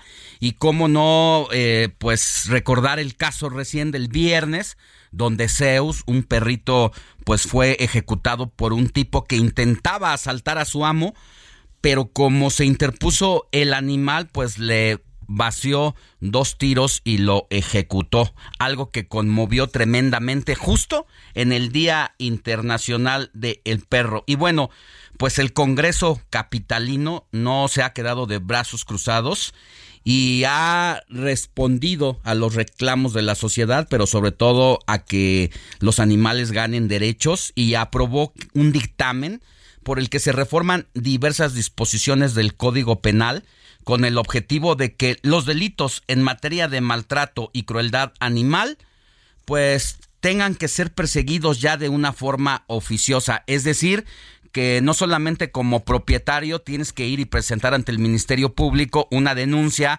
contra tal o cual sujeto que eh, recurrió a un delito o a un maltrato de tu mascota. Ahora de manera automática se puede perseguir esto y esto es posible gracias a que el Congreso de la Ciudad pues aprobó este dictamen. Jorge Gaviño Ambris, diputado del PRD aquí en el Congreso local, fue el impulsor de esta iniciativa y por eso agradezco que esté en la línea telefónica con nosotros para ahora hablar de otro tema completamente diferentes a los que luego solemos conversar con él y que nos da mucho gusto que ahora sea de este pues de de que tenga que ver con los animales. Jorge Gaviño, muchas gracias, ¿cómo está? Alejandro, qué gusto saludarlo y también al auditorio un abrazo. Pues fue presentada esta propuesta y por parte de todos los diputados, pues quién se iba a oponer, ¿verdad? A darle para adelante a este tema. Sí, es un tema que, que, que finalmente es muy necesario para la protección de los animales, de todos los seres sintientes, pero eh, no se había aprobado este por situaciones seguramente de intereses. Eh, mira, parece eh, que, que es eh, muy sencillo y, y pareciera también que no tiene mayor repercusión que sea un delito que se persigue por querella o un delito que se persigue de oficio. ¿Cuál es la diferencia entre una cosa y otra? Bueno, los delitos que se persiguen de querella generalmente son delitos patrimoniales, que solamente los dueños del patrimonio, los que tienen interés jurídico en el patrimonio, pueden denunciar. Y cuando estamos hablando de delitos de oficio, es de que la sociedad es la ofendida y entonces el Ministerio Público, sin necesidad de, de que haya alguien que lo, que lo denuncie, si- simplemente con que el Ministerio Público se entere de que ya hay una lesión a un animal, que hay un maltrato a un animal, tiene que proceder de inmediato a eh, pues eh, castigar ese delito para evitar que se repita. Entonces, eh, es muy importante para nosotros ese cambio, que bueno, ya, ya se aprobó, como tú bien lo informaste hace un momento, pero estamos esperando ahora que se publique por parte del gobierno de la ciudad. Una vez que se publique va a entrar de inmediato a, la vigencia. Eh, en este momento, si, si es, es delito maltratar a los animales, pero solamente va a proceder si hay una queja, una querella de parte agraviada, es decir, del dueño del animal, de alguien que tenga interés jurídico sobre el animal. Si no es así, no prospera el delito, no prospera la persecución del delito. Entonces, es muy importante que se que se publique esta reforma que ya hicimos para que protejan a todos los animales.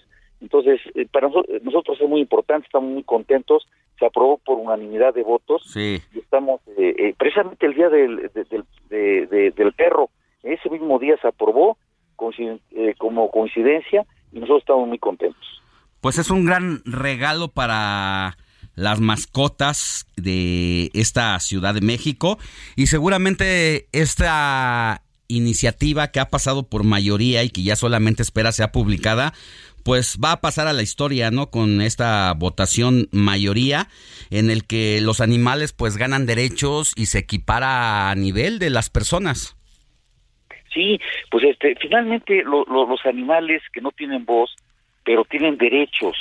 Eh, hace varios varias legislaturas eh, tuvimos la oportunidad, yo también formaba parte de la sexta legislatura, de aprobar eh, que, eh, que los animales no son cosas, porque antes las- los animales Sí. eran cosas, podían ser embargados, podían ser vendidos, podían ser maltratados y no había ningún problema eh, en, en el punto de vista jurídico. Ahora son seres sintientes a partir de la sexta legislatura y, a- y, este, es delito este, maltratar a los animales y eh, a partir de la publicación de esta reforma va a ser un delito que se persiga de oficio. Ya. Pues interesante. Don Jorge Gaviño Ambris, diputado del PRD en el Congreso de la Ciudad de México, yo le agradezco que haya estado con nosotros y le agradecemos también que haya impulsado esta iniciativa. Que tenga buena semana. Eh, Yo soy el agradecido, Alejandro. Un fuerte abrazo al auditorio también. La noticia no descansa. Usted necesita estar bien informado también el fin de semana. Esto es Informativo El Heraldo Fin de Semana. Regresamos.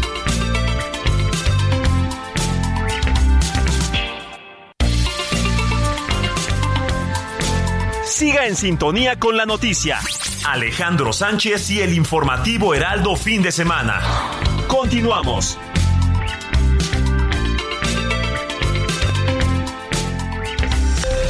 Esto es Noticias a la Hora. Heraldo Radio le informa.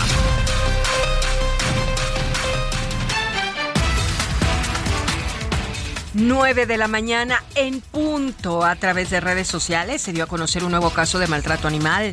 Fue la Fundación Toby la encargada de compartir el video en el que se puede ver que una perrita fue víctima de violencia por parte de dos sujetos quienes aparentemente la estaban ahorcando.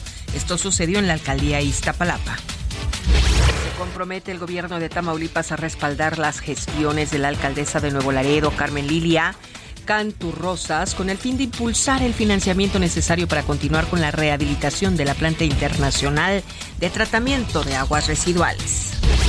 La Secretaría del Trabajo del Gobierno del Estado de Querétaro llevará a cabo la Expo Empleo Virtual 2023 para este municipio y será el próximo martes, en donde se promoverán mil plazas vacantes en 10 empresas de la región de los sectores industrial, comercial y de servicios. 13 personas indígenas resultaron intoxicadas tras comer pollo en adobo. Esto sucedió en la Huasteca Sur, en San Luis Potosí. Este caso dejó dos personas muertas. Los afectados estaban celebrando la graduación de preescolar de un menor. En el orbe, varios países e islámicos condenaron y calificaron como irresponsable, provocativo y algo que alimente el odio la autorización por Suecia de la profanación del Corán. Algunos de ellos anunciaron que convocarán a los representantes diplomáticos suecos, así lo informaron medios locales.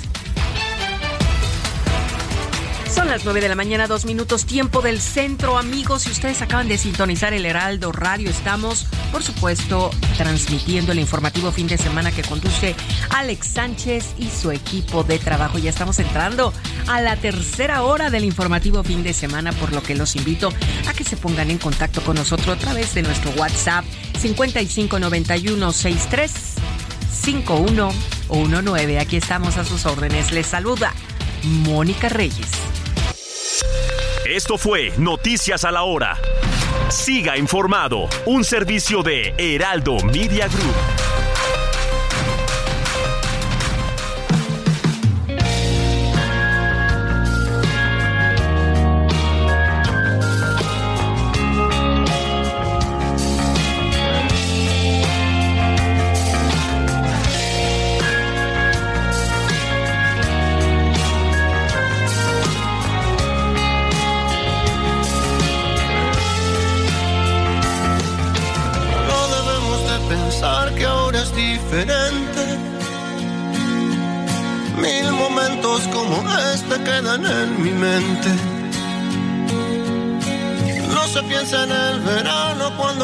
La nieve. Deja que pase un momento y volveremos a querernos. Jamás la lógica del mundo nos ha dividido. Ni el futuro tan incierto nos ha preocupado. Una vez los dos pensamos hay que separarse. Más deshicimos las maletas antes de emprender el viaje.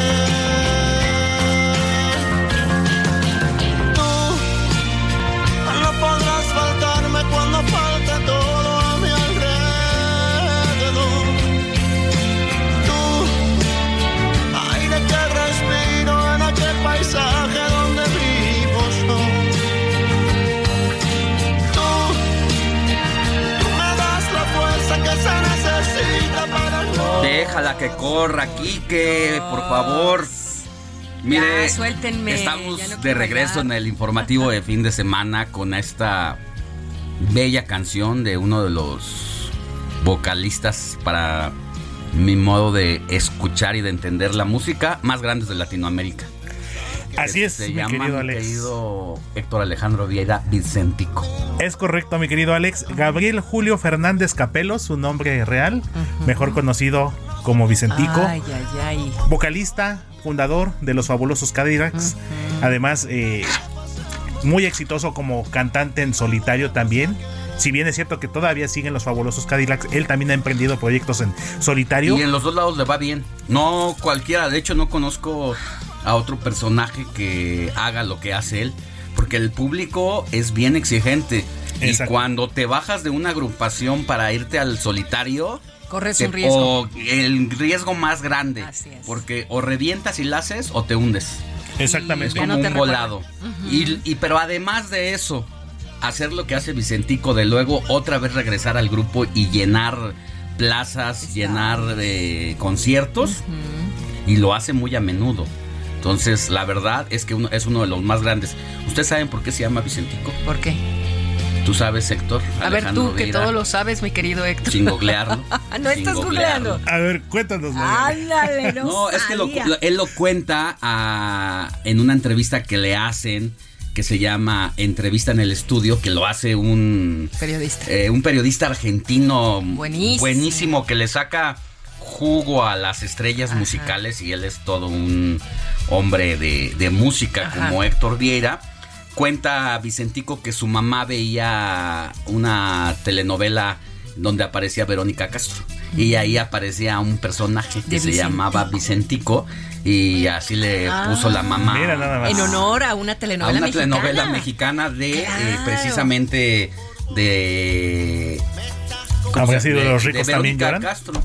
Los ricos también lloran, pudiera ser. Puede ser que ahora ahora te digo la novela, pero esa es la Oye. historia de por qué se llama así. Porque finalmente se llama Gabriel Julio Fernández. Y de Gabriel Julio no tiene nada no que tiene ver nada con que ver. Vicen- Vicentico. Exactamente. Lo toman generalmente luego los padres de algo que les encanta en su época. Y Por dicen, cuando yo tenga un hijo o una hija, le voy a poner así, ¿no? Y en este caso lo autonombró Vicentico. Por algún ídolo, algún personaje, todo. Les he de compartir a Alex Money. A ver. Eh, tengo yo un primo, Jaime Alberto González Cosío Plata, a quien le mando un fuerte abrazo. Jaime Alberto, un nombre normal, por decirlo de esa manera. Mi tío Alejandro, su papá de mi primo, súper aficionado a las chivas rayadas del Guadalajara. Y le puso el nombre de Jaime Alberto por dos jugadores. Este, Jaime El Tubo Gómez y Alberto Onofre, del campeonísimo Guadalajara de la década de los 60 Y por esos dos jugadores, mi primo se llama Jaime Alberto, justamente. Wow. Yo siempre he dicho, es mejor que llamarse como los papas. Bueno, mi, Ay. mi, mi ahijado, mi ahijadito se llama León y ¿Por su papá León? le puso por León Santillán. Fíjate, eh, sí. Interpretada por Vicentico y los fabulosos Cádiz. Lo Mira que son más las Lo cosas. que uno se viene a enterar en este programa. Mira nada más, ya Pues escríbanos al 55 91 63 51 19. Y he de confesarles, A ver, ¿qué rápidamente antes de cosa? He de continuar, confesar yo, si hubiese tenido un hijo, hasta hace algunos Todavía años puedes, que tenía. todavía claro, puedes, todavía hay chance, pero bueno, no ha sido Pero el no momento. hay la galana. Eh, yo tenía pensado, contemplado, ponerle el nombre de Pablo Hernán. ¿Por por un tu, jugador? por tu portero. Por eh, un jugador del Pachuca, justamente. Pablo, Pablo Hernán. Hernán. Pablo. Hernán. Sí, un jugador del Pachuca, Pablo Hernán Gómez, argentino, que desafortunadamente falleció, en un accidente automovilístico justo en el mejor momento de su carrera y un año después de que Pachuca fue campeón por primera vez en su historia. Ándale. Y es considerado, junto con Miguel Calero, también ya fallecido, eh, portero colombiano naturalizado mexicano, como los dos máximos ídolos en la historia del. Pachuca. Pues mira, Nada yo más. si llegara a tener un novio me encantaría que se llamara Andrea Bocelli. Ah, no, pibe, no, nada, ya- ¿eh? Ya te la mató. Pues ya que estamos Ya. hablando de eso. O ya en su está más cerquita un Mark Anthony, pero ya está bien ocupado. Ah, yo pensé que bien. También, también está. Ay, está en lo no suyo. cuesta, Oye, amigos, Con 30 soñemos, años de soñemos. diferencia entre. Mark Anthony y su novia, ahorita está muy entretenido. Y que Ay, aproveche bueno, entonces porque. que no me haga caso. Entonces, que aproveche porque. Se le va. Se Se le- le, va se la le juventud. puede ir la juventud, ¿eh? A él. Ay, tan 30 guapo. años, pero bueno. Diría José José, porque nada es para siempre, que hasta la belleza cansa. Oye, pero talentosísimos los dos. Y Eh, no no me has fondeado estos noticieros cuando te he pedido con el máximo cantante tenor Pero hoy se la vamos a italiano. perdonar porque nos trajo Andrea a. Vicente. Ay, sí, ¿Y maravilloso. qué canción? Paisaje, sin lugar a dudas, Súbale, de las chicos. mejores. Entonces, Así. pues así seguimos, mi Así querido Alex. Y en un ratito cerramos con esta otro efeméride musical. Claro que sí.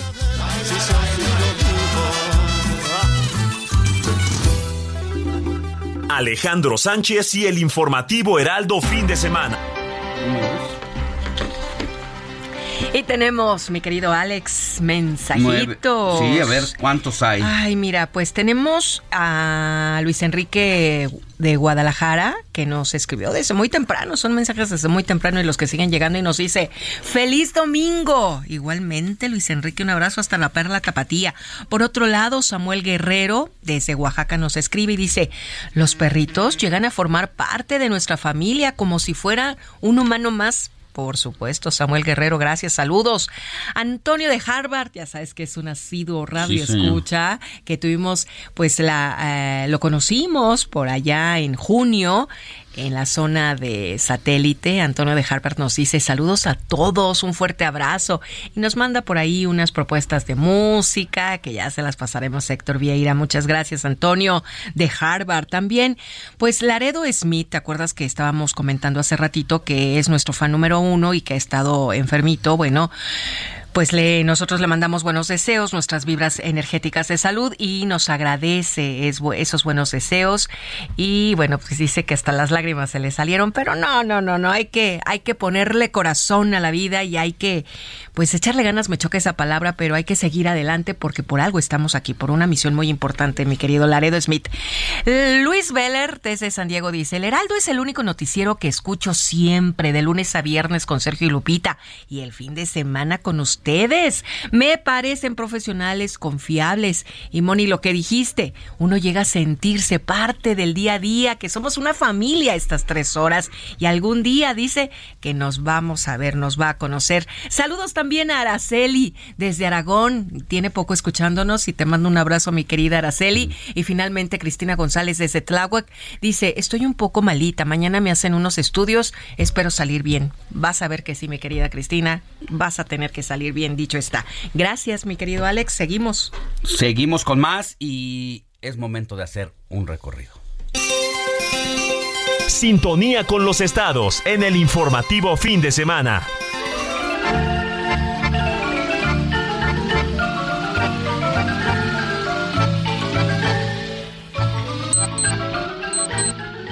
Nueve de la mañana con 12 minutos hora del centro del país y en este recorrido que hacemos por la República Mexicana con nuestros distintos talentos y conductores de las estaciones hermanas, toca turno en Oaxaca con Pastor Matías Arazola, conductor de El Heraldo Radio Oaxaca, a quien usted puede escuchar todos los días de lunes a viernes de 6 a 7 de la mañana y de 3 a 4 de la tarde por el 97.7 de FM y en este momento escucha allá usted, si está en Oaxaca, eh, el informativo de fin de semana, todos los sábados y domingos de 7 a 10 de la mañana. Querido pastor, ¿qué nos vas a dar de la agenda de la semana? Buenos días.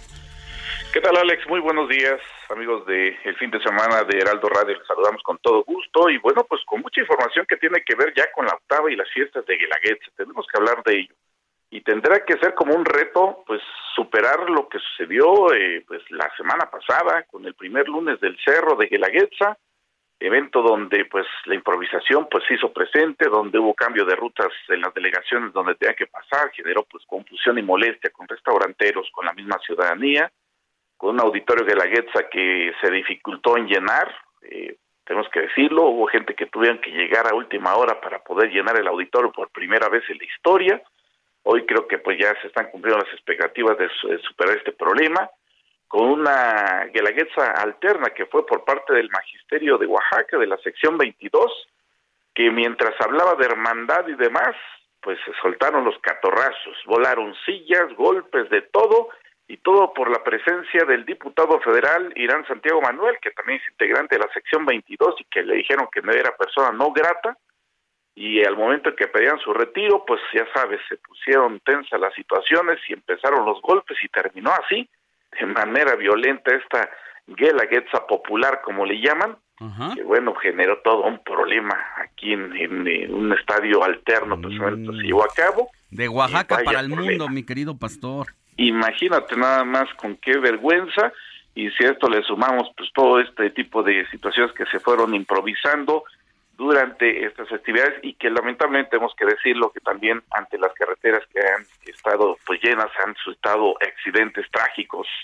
eh, de autobuses, choques automovilísticos, si a ello le sumamos también pues este autobús de los oaxaqueños que venían de San Quintín, de Baja California, que se incendia ya en Michoacán, venían para Oaxaca precisamente, donde murieron seis, pues ahí tuvieron que estar en contacto las autoridades gubernamentales de ambos estados para atender a las personas, a los 53 que resultaron lesionados.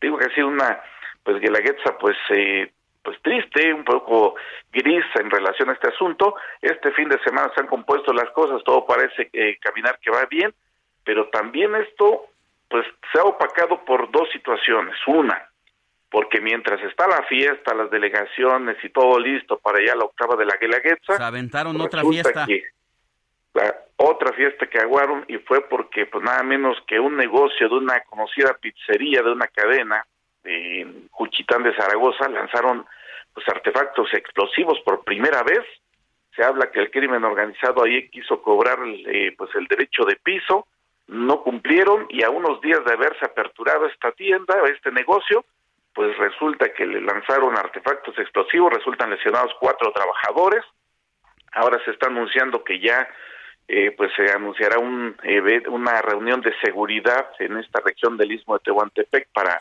pues obviamente que la Marina, la Guardia Nacional atiendan este problema tan grave. Y si decimos que mientras estaba la fiesta, la algarabía, pues ayer hubo una sesión extraordinaria en el Congreso del Estado para pues anunciar la desaparición del Tribunal de Justicia Administrativa y, eh, que bueno pues eh, estaba funcionando o no sé si funcionaba no sé qué pasó.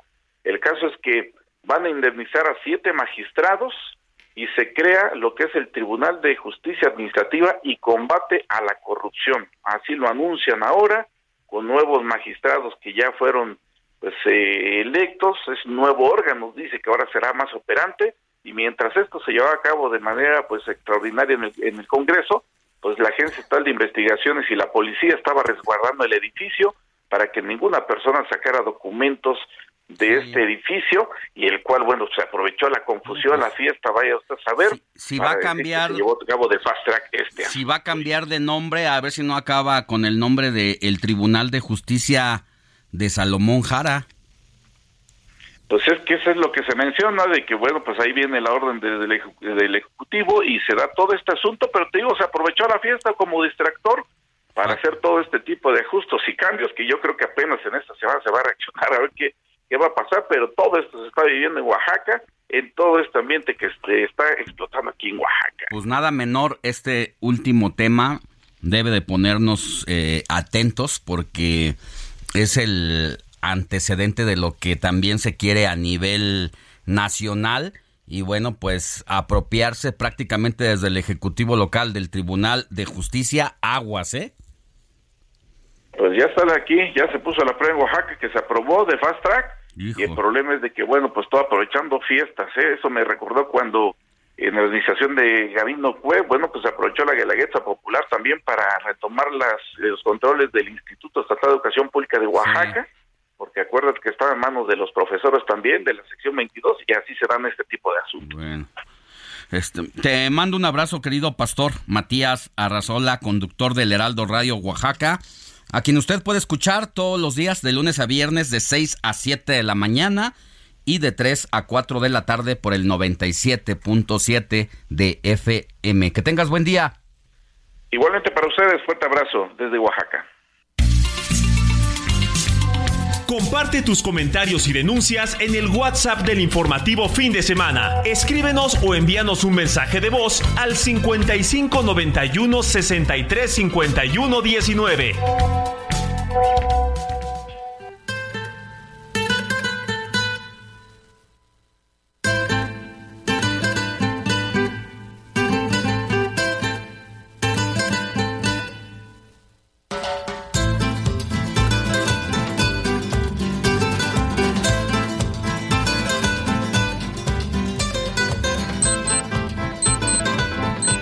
Nueve de la mañana con 19 minutos hora del centro del país.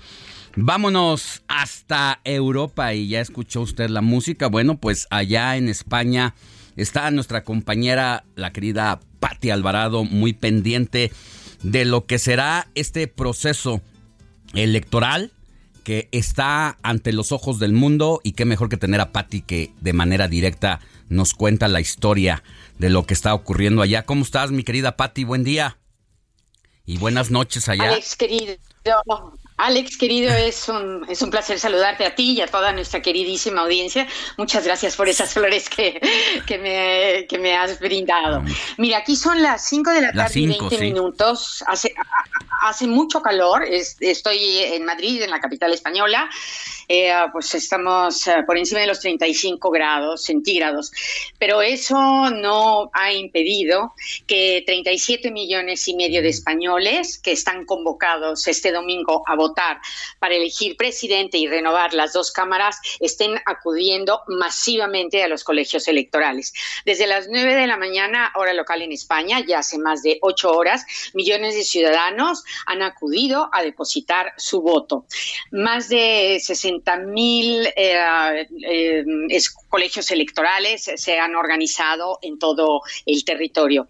Yo te comento que estos comicios son anticipados. Es la primera vez, además, que se celebran en plenas vacaciones y en un mes tan caluroso como julio. Exacto. Entonces, eh, muchos ciudadanos es muy, muy gracioso verlos en short, algunos hasta en traje de baño y camiseta en los lugares de playa. La participación es más alta que los comicios de hace cuatro años y bueno, el voto por correo registró un récord con dos millones y medio de votos. A ver, entre los más madrugadores en votar, pues han sido los cuatro aspi- aspirantes a ocupar el sillón del Palacio Presidencial de la Moncloa. Eh, yo te le- eh, les comento, ¿no? Un poco, pues, qui- quién- quiénes son. Está el socialista Pedro Sánchez, 51 años, que quiere reelegirse para un segundo mandato. Aquí son de cuatro años. Su principal rival es el conservador Alberto Núñez Feijó, 62 años, presidente del Partido Popular, que fue gobernador durante cuatro mandatos en su región, en Galicia, al norte de España. Las encuestas le dan a él una gran ventaja sobre todos los candidatos, pero no le vaticinan la mayoría absoluta en el Congreso de los Diputados, lo que le obligaría a pactar probablemente contra, eh, con, con la, con la ultraderecha. Y precisamente el líder de la extrema derecha, Santiago Abascal, de 47 años, líder del partido Vox, también compite por primera vez en unas elecciones generales. Otra novedad es que hay una mujer. Yolanda Díaz, de 52 años, exministra de Trabajo, y que con su partido Sumar aglutinó a toda la izquierda que no estaba bajo el paraguas del Partido Socialista. La campaña electoral, que duró dos semanas, fue muy reñida, plagada de acusaciones entre los candidatos de la derecha y la izquierda. Se llamaron mutuamente mentirosos cantidad de veces en los debates televisados y se sacaron trapos sucios de su pasado político. A la ciudadanía probablemente le hubiera gustado más saber sobre sus programas electorales y cómo van a resolver los serios problemas que aquejan España, el desempleo entre la juventud, los pensionistas que apenas llegan a fin de mes, el problema que tenemos energético que eh, ha subido muchísimo, la luz, el gas por la guerra en Ucrania, el encarecimiento de la vida que también se ha disparado y ahora con este problema del bloqueo de los granos, pues espera que todo, todo suba eh, estrepitosamente. Bueno, no se ha hablado de este día a día que tanto preocupa a los españoles. Hay mucha expectación, Alex, porque el mapa electoral podría dar un vuelco a la derecha. A las 8 de la noche se cierran los colegios electorales y habrá programas especiales de, diferentes eh, televisoras para seguir y también de la radio por supuesto, y también periódicos que estarán pues muy atentos con sus web para seguir lo que promete ser una larga noche electoral. En los principales medios de comunicación suelen adelantar sondeos que han encargado a empresas privadas pero a partir de las 10 de la noche se esperan los primeros resultados oficiales. Ya veremos si antes de la medianoche se aclara el panorama y, bueno, a ver si realmente el, pues el Partido Popular consigue la mayoría, lo cual eh, lo tiene un poco difícil, pero, pero pues quién sabe. Yo creo que esto va a ser un tablero de ajedrez, Alex, y que probablemente vamos a estar hablando varios días sobre, pues, estos pactos. Nos la noticia no descansa. Usted necesita estar bien informado también el fin de semana. Esto es Informativo El Heraldo Fin de Semana. Regresamos.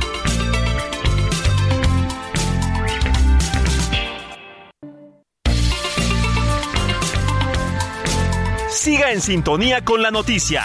Alejandro Sánchez y el informativo Heraldo fin de semana. Continuamos.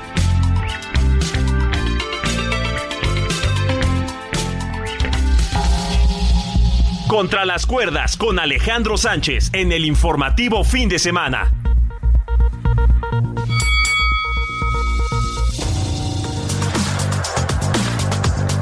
Graco Ramírez, el exgobernador de Morelos, quien sería refundido en la cárcel por ladrón, según el exfutbolista Cuauhtémoc Blanco, está vivo políticamente y golpeando al gobernador aliado de Morena.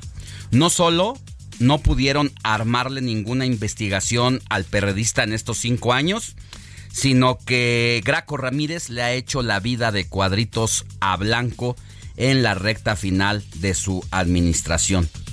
No prosperó ninguna investigación por ningún motivo, ni por ejercicio indebido de funciones, ni por tráfico de influencias, ni posible enriquecimiento ilícito. Más sabe el diablo por viejo que por diablo, reza un adagio popular que viene a cuento en esta historia debido a que Graco Ramírez se está burlando del exfutbolista que batalla con el presupuesto porque el Congreso local no le aprueba recursos que necesita para diferentes proyectos como los de movilidad y otros gastos, debido a que la bancada de oposición terminó siendo manejada por el también ex senador Graco Ramírez. Cuauhtémoc Blanco parece estar emboscado políticamente en su última parte de gobierno, pues además quien fuera exsecretario de gobierno de Graco y dirigente del PRD en Morelos, Matías, Matías Quirós, levantó la mano por la coalición Va por México y buscará la candidatura para el relevo en el Ejecutivo local. Pero hay más. Lucy Mesa, quien es senadora de Morena con licencia y que busca la candidatura al gobierno de Morelos, también está siendo manejada por Graco Ramírez. Se le apareció Graco a Cuauhtémoc y parece tenerlo en una esquina tirándole golpes arriba y abajo. Del lado del PRD aseguran que ahora más vale que el ex, el ex seleccionado nacional deje la casa en orden y las cuentas bien claras, porque de ganar con una de sus fichas el exgobernador, puede meter a la cárcel a Blanco. ¿Será por eso que le van a dar fuero con una senaduría? En la pelea por el poder, siempre hay alguien contra las cuerdas.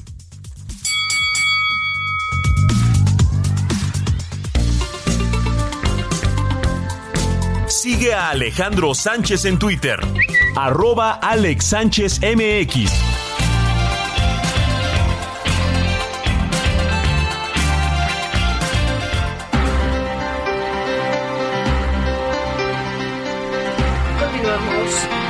Continuamos en el informativo fin de semana, 9 de la mañana 33 minutos y nos enlazamos en este momento con Mario Miranda. Hay un aviso del metro. ¿De qué se trata, mi querido Mario? Adelante. Hola, ¿qué tal? Muy buenas tardes. Pues tenemos información vial al momento. Informarles a los amigos automovilistas que en estos momentos se encontrarán buen avance en ambos sentidos del anillo periférico. Esto en el tramo de la Glorieta de San Jerónimo a San Antonio. La avenida Revolución con vialidad aceptable de Benjamín Franklin a Miscuay. Llegando a este punto encontraremos rezagos a la circulación debido a la entrada y salida de transporte público del paradero la avenida Patriotismo con buen avance de Extremadura a Viaducto. Recomendarles a los amigos automovilistas que respeten los límites de velocidad y que manejen con precaución, ya que en estos momentos tenemos presencia de lluvia en las alcaldías Álvaro Obregón, Coyoacán y de Carranza.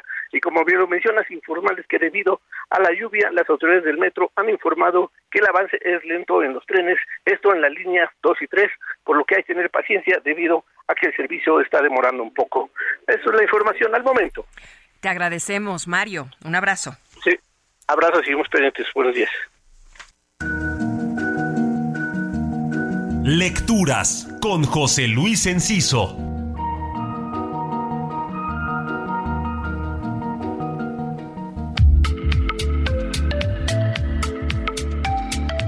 Hace ya tiempo se esperaba que el Fondo de Cultura Económica editara novela gráfica para niños y adolescentes en una colección y por fin estos días ha dado a conocer su colección espectrográfica con libros tanto para aquellos niños que aún no leen como para adolescentes, explotando el poder narrativo de la novela gráfica. Sus cuatro primeros títulos son Coco y Mosquita de Matisse, Aventura a cuentagotas de Josephine Mark, El Acuanauta de Dan Santat y El Chico Perdido de Greg Ruth. La colección se ampliará también a autores iberoamericanos porque su lanzamiento se acompaña de la convocatoria al primer Premio Internacional Espectrográfica de Novela Gráfica Infantil y Juvenil, cuyas bases pueden verse en su página web. Como lectores, entusiasma la colección. Ojalá pronto se instale a la par de las otras colecciones infantiles del fondo, sector al que, aunque algunos desdeñen incluso dentro del mismo sector público encargado de la edición de libros, ha demostrado ser necesario para la verdadera formación de lectores. Mi Twitter, arroba JL.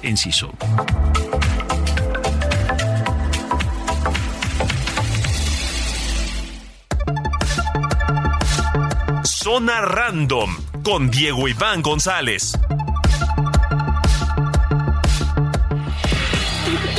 Hi Barbie. Hi Barbie.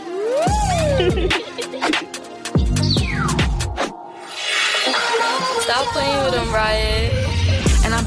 Barbie. I'm a doll, but I still wanna party. Pink felt like I'm ready to bend.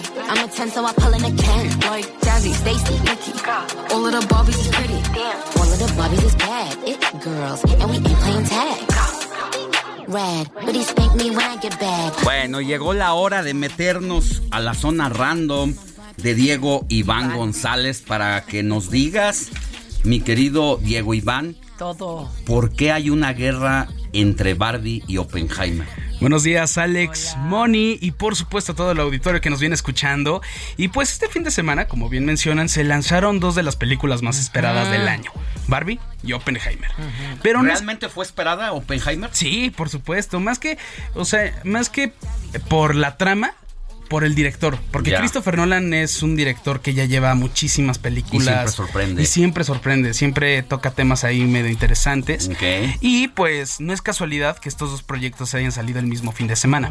Pues hay chisme detrás de todo. A ver, vamos A, a platicarlo. Pues sí, pues se desarrolló una guerra entre estudios y entre directores. Ahí les va. Toda esta historia se remonta al año 2020, cuando Christopher Nolan, director de Oppenheimer, lanzaba su película Tenet, cinta la cual tuvo muchos problemas de distribución, pues el estudio Warner Bros. era la distribuidora en ese momento. Recordemos que desde principios, o sea, desde Memento, que fue la primera película de Christopher Nolan, Warner Bros. fue distribuidora y casa de, de Nolan, ¿no? Uh, y también este, y a partir del 2009, si no mal recuerdo, con The Dark Knight, película, la secuela de la trilogía del Caballero de la Noche de Batman, este se empezó a distribuir de manera IMAX, o sea que toda su producción y toda su su sí, pues su producción y su y su forma de filmarse era en formato IMAX, es decir, en estas pantallas gigantes. Como la del papalote. Exacto, Ajá, exacto. Entonces, desde ese momento Nolan empezó a grabar de forma de este formato IMAX. Y entonces, pues en esta de Tenet 2000 en 2020 pues Warner Bros. no le consiguió el número de pantallas IMAX que quería Nolan para la distribución No y todo esto. Sí, no se Bien. distribuyó de la forma correcta como había planteado el contrato y todo eso. Y Nolan se enojó bastante y, por tal motivo dijo, ¿saben qué? Los mandó lejos. Después de una relación de más de 25 años. Nolan dijo, yo ya me voy, no me están cumpliendo ¿Qué lo que hizo? quiero, no me facilitan mi trabajo, no respetan mi trabajo. Disruptivo, ¿no? Entonces, sí, sí, exacto. Y entonces no, decidió irse. Buscó varios estudios en esta rela- en este pues en este Inter. tiempo, este periodo y para que pues estudios que cumplieran sus demandas, ¿no? O sea, que le distribuyeran Que el formato dejaran- que le dejaran IMAX. hacer sus locuras. Exacto. Y que hubiera dirección creativa totalmente por parte de él, todo eso. Y pues al final, Universal Studios fue el estudio que acordó y Véngase que conmigo, acá le vamos a acá dar. sí le vamos a dar todo lo que quiere y lo que necesita para distribuir y hacer sus películas. ¿Cuál es el estudio? Eh, Universal, Universal. Studios. Y pues esta movida no le gustó para nada a Warner Bros. por varios motivos y entre ellos la forma tan abrupta en cómo terminaron las cosas. A tal grado fue su disgusto que Warner movería cielo, mar y tierra Para boicotearlo. para que su mayor proyecto del año se acomodara para competir la Nolan. ¿Y qué es Barbie? Dicho proyecto es Barbie. Exacto. Ah, mira. Mónica Reyes. Barbie. Ahí está la chisma. Ahí está la grilla. Ahí está la competencia por No, Sí. no, no, pero es una Fuerte. venganza prácticamente sí, de es, un- es una venganza. Warner Bros. Pero los dos de fuertes. boicotearle su despegue A a Universal. Oppenheimer. Oppenheimer a el- al director Nolan para que boicotearlo. Sí, sí, Ba- Barbie y Warner Bros. pues están ahí confabulando, tanto la directora, bueno, no, co- no como tal la directora, pero sí el estudio está diciendo, vamos a empujar todo lo que sea necesario para opacar a Oppenheimer y a Universal Studios. Ahora, ¿tú qué dices? ¿Realmente logró el objetivo de opacarlo? ¿O son dos proyectos Diferentes. completamente diferentes? Pues- cada uno tiene lo suyo. No compiten entre sí Pues en, no el- en la temática, pero a lo mejor en, En el- el temática, opaco ¿no? de la taquilla sí. En taquilla, en, sí. en temática no, no son nada similares. Uno, para empezar, habla de la guerra. O sea, destrucción, Nuclear. sangre, violencia. Y otra, pues habla como de esta introspección, el feminismo, más la, toda esta cuestión de la cultura pop más arraigada, ¿no? Y creo que sí hay una competencia, no del lado de la trama, sino por el lado de distribución, que justamente es a lo que iba, que pues con tal, entre estas jugadas y entre estas estrategias de los estudios para pues ahí complicarse las, la- y lograr pues más taquilla que, que la- que su Ajá. competencia, pues en su momento, por ahí del marzo, antes de que empezara a distribuirse y todo, Nolan dijo, ¿sabes qué? De 100 de las salas de IMAX en todo el mundo, yo quiero 98. Hijo. Porque pues como era el formato en el que estaba adecuada, Ay, qué pues caray. No, pues, solicitó el, estudio. sucia. Y ahí te va. Warner dice, ¿sabes qué, brother? Aquí no vas a hacer tus jugadas porque nosotros ya apartamos el 50%. Entonces, aunque tu formato sea el original para IMAX, no me importa. Warner Bros. apartó el 50% de salas IMAX para Barbie. Sin importarle ¿Qué? que Nolan haya Ay, grabado en ¿qué ese formato, tal? que en repetidas Venganza. ocasiones haya dicho que era preferible verla en formato IMAX su, su película Oppenheimer.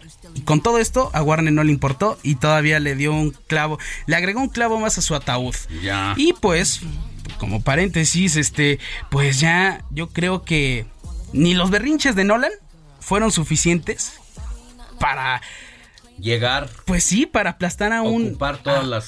para aplastar a una marca e ícono de la cultura pop. O sea, Barbie es algo impresionante. Y pues en estos primeros días de lanzamiento, ya para ir cerrando, eh, Barbie ha superado a Oppenheimer por más de 30 millones de dólares en taquilla.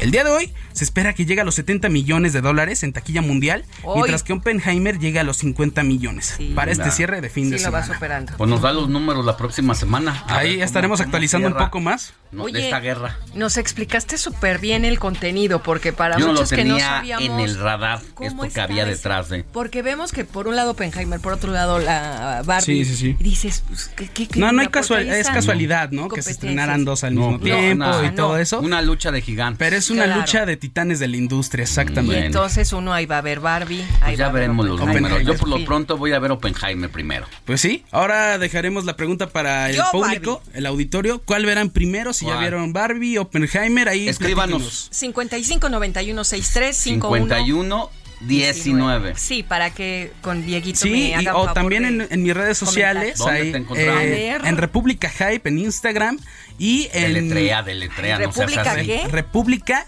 guion bajo H I Y P E Hype.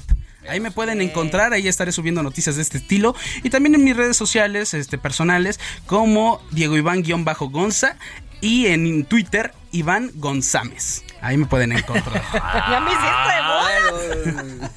Al ratito sí Bueno, nos a pide ratito los, los amigos los retuiteamos en Alex Sánchez MX. Eso, ahí No Diego. Gracias. Muchas Gracias, Diego Gracias Iván. a ustedes, Muy chicos. padre Buen día.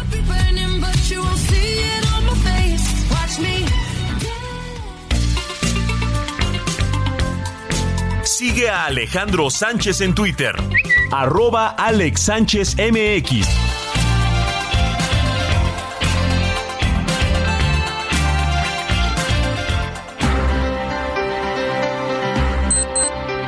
Hasta 9 de la mañana con 44 minutos hora del centro del país.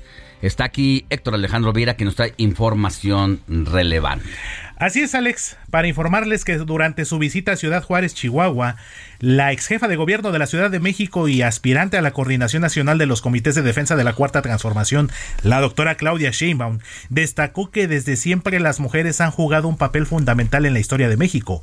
Sin embargo, destacó que aún hay un camino por recorrer en la lucha por sus derechos. La jefa, ex jefa de gobierno Claudia Sheinbaum, escuchó las historias de vida de las mujeres trabajadoras de la industria maquiladora y además aseguró que no cabe duda que son ellas quienes sacan adelante no solo a Ciudad Juárez, sino a todo el país. Fue parte de lo que comentó la ex jefa de gobierno Claudia Sheinbaum durante su visita este fin de semana a Ciudad Juárez, Chihuahua, Alex. Gracias, Héctor. Seguimos pendientes. Mm, Bueno, sigo yo.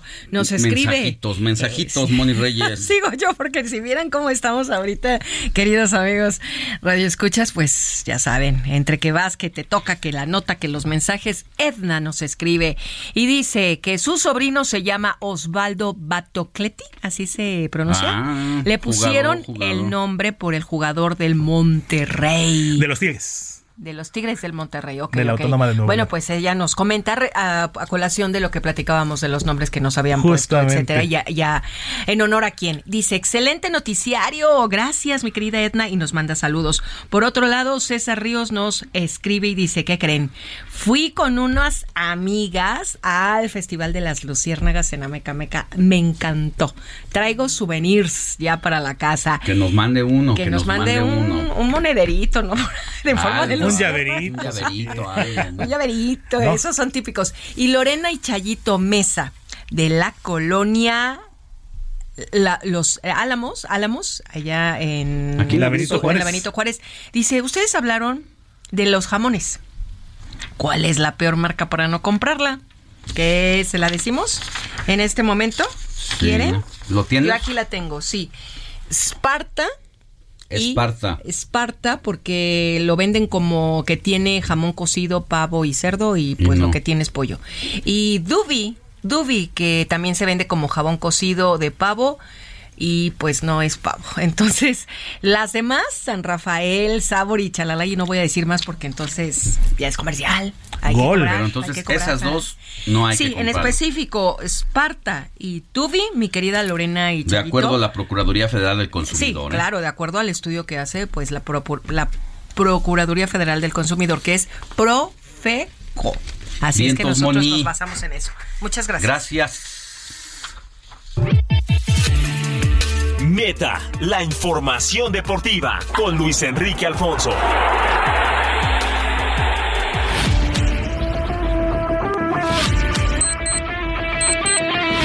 9 de la mañana con 47 minutos y llegó la hora estelar de Luis Enrique Alfonso, mi querido Luis Su Enrique. música. Ahí tienes tu, tu, tu música de fondo, que Quique te no, dice Quique Ay, que, Quique, ponle que algo está más. nervioso, se puso nervioso Quique de que sabía que venías.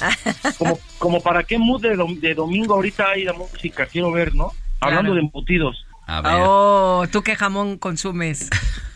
Mm, pues fíjate que no, no tanto, no soy como de una marca casado. Ah, qué bueno. Pero, pero sí me gusta que, Que tenga tengan pavito. esta, que sean pierna, rositas y que sean de pavito. Ay, no me antojes. Que Qué un jamón que sea de pierna. No, la De pechuga, pierna, la sí, pechuga, la pechuga. Qué rica, claro. Bueno. ¿Cómo estás, mi querido Luis Enrique Alfonso? cada Ahora quien- que... Cada, quien- cada quien sus filias y sus fobias, pero yo prefiero Cada la quien, pechuga. cada quien. Yo la pierna, dices, ¿no? Oigan, bueno, me quedé esperando si había música, no hubo, ¿cómo están? Un gusto saludarles. Un gusto. Nada. Quique, ¿Quién sabe Quique, Nada, en qué Ahorita, anda? ahorita ando Ponle algo, buscando. Quique, ponle Quique, aunque sea la coloreteada, favor, la, la del moño colorado. Algo que nos te inspire, Luis. Enrique. No te inspira La, la nada mujer del pelote- la mujer del pelotero, Ah, este, ándale, la ándale. de como una novela de los temerarios que era buenísima. Esa, ¿Cuántos, Ay. ¿Cuántas parejas amarga. llegaron a matrimoniar? Y su vida ¿No? triste. Oye, ya está buscando, ya, ya. El DJ Kike ahorita No, está. Quique, quién. Ahora sí lo, distrajiste gacho, O ¿eh? si no la vamos a cantar, Moni, Alex, no la cantamos. A la, a la de tres. También Diego Iván González está ayudando a buscar. Y Héctor Vieira. eh, bueno, en fin. Todos. Todo Oigan. mundo. Mande. Una, les tengo una pregunta. ¿Ustedes qué tan de acuerdo están en el plano profesional? Eh, un jugador que va a enfrentar a un equipo que es su rival, que vaya a tomar fotos con los jugadores rivales y con y a pedir playera. O sea, que, que se van a enfrentar en la cancha. Al final ¿Ustedes si antes. fueran ese equipo, ¿qué, qué- les molestaría? Ay, no. no, a mí no me incomodaría. Tampoco a mí. Lo, lo digo porque... El chiste es que no las dé a la hora del partido. Ahí sí. Ahí sí. Es antes No, el asunto, el asunto es que con los Pumas, o sea, estaban ya para antes de empezar el partido, estaban antes de que silbara el árbitro y estaban tomando fotos con los del Barcelona.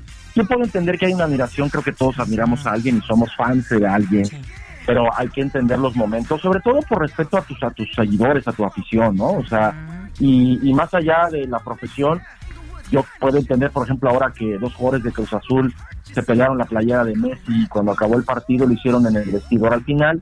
Bueno, no sé si soy tan fan de revelarlo así en ese momento, pero entiendo lo que lo que es Messi para muchos muchas eh, muchas personas más allá de ser jugadores. Ah.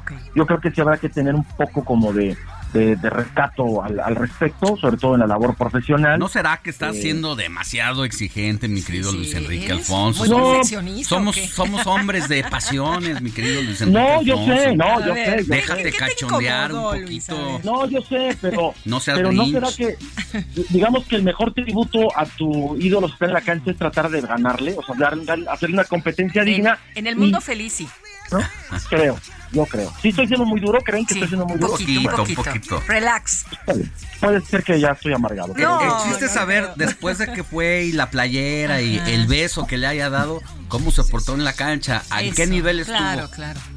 Lo- en los Pumas les metieron cinco aquella vez, ¿no? Entonces, este, creo que no fue muy digno. Y Cruz Azul, pues ya ves que le metieron gol de último minuto. Pero en fin, es un tema que, que, que queda ahí, si quería tratar, por lo de la League y por lo que significa. Querías desahogarte. eh, digamos. Ok. ¿Qué? Querías desahogarte. Un poco, son como mi terapia. vale. ustedes, No, no lo hombre, nos encanta eso. Y nosotros siempre estamos esperando tu sección. Y ya viene Luis, y ya viene Luis, y, y no sabes, ¿eh? Nos Para ver qué encanta. tarugadas dice, ya lo no, Moni, para ver qué sabes, tarugadas. sabes que hemos comentado Alex y yo que tienes toda esa energía de los deportes y nos fascina y nos encanta y al público no se diga. Entonces están esperando que nos des toda esta información que requerimos. Muchas gracias, Moni. Te prometo que ya voy a llegar y voy a llevar tacos de canasta. Oye, ya para acabar, Chequito Bebé acaba de terminar la carrera en el Gran Premio de Hungría. Gran regreso del noveno a tercero, con un gran cuidado de neumáticos, muy cauto en la largada y después haciendo buenos rebases. ¿eh?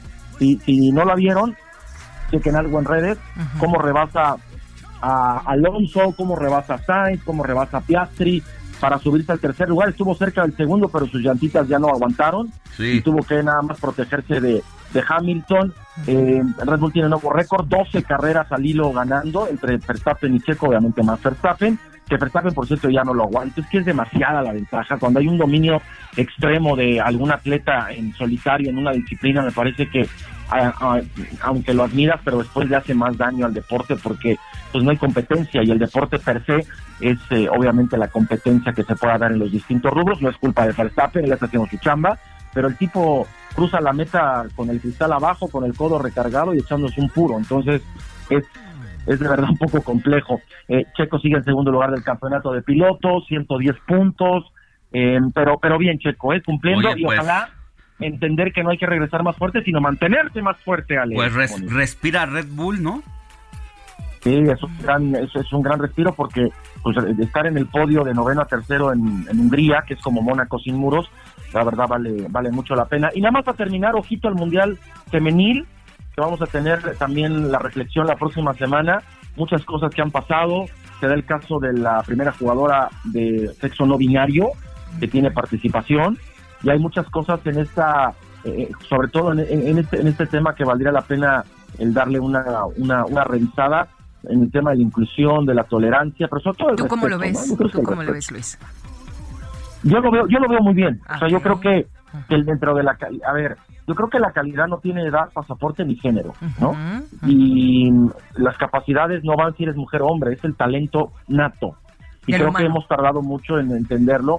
Y las mujeres eh, han, han, no han ganado, se, se han, han finalmente eh, se ha entendido el valor que tienen y, el, y la labor, porque no es el hecho de, ay, tenemos que entenderlas porque son mujeres, o sea, son discursos retrógados, machistas, totalmente obsoletos, y los cuales me parece que tienen que entender. Y, y, el, en el deporte, en, en el Mundial Femenil, realmente se han dado pasos agigantados, desde la ética que tienen las jugadoras, desde la disciplina, desde no tratar de engañarle al árbitro, evitar la simulación. Me parece que ponen ejemplo a los hombres, ¿no? Que tanto que tanto a veces se llena la boca el deporte varonil, entonces vale mucho la pena. Bueno, te mandamos un abrazo, mi querido Luis Enrique Alfonso, cuídate. Un gran abrazo. Y te esperamos la otra semana acá. Sí voy a llegar, fíjense. No, sí les voy a caer la próxima semana. Acá te esperamos. Gracias. Gracias. Nosotros ya. llegamos al fin de esta edición, nada más de hoy, domingo 23 de julio de 2023. Yo soy Alejandro Sánchez. Gracias a toda la producción encabezada por Héctor Alejandro Viera. Moni Reyes. Heraldo Media Group presentó Alejandro Sánchez y el informativo Heraldo fin de semana la información y el entretenimiento que usted necesita para estar enterado también en su descanso. Por el Heraldo Radio, con la H que sí suena y ahora también se escucha.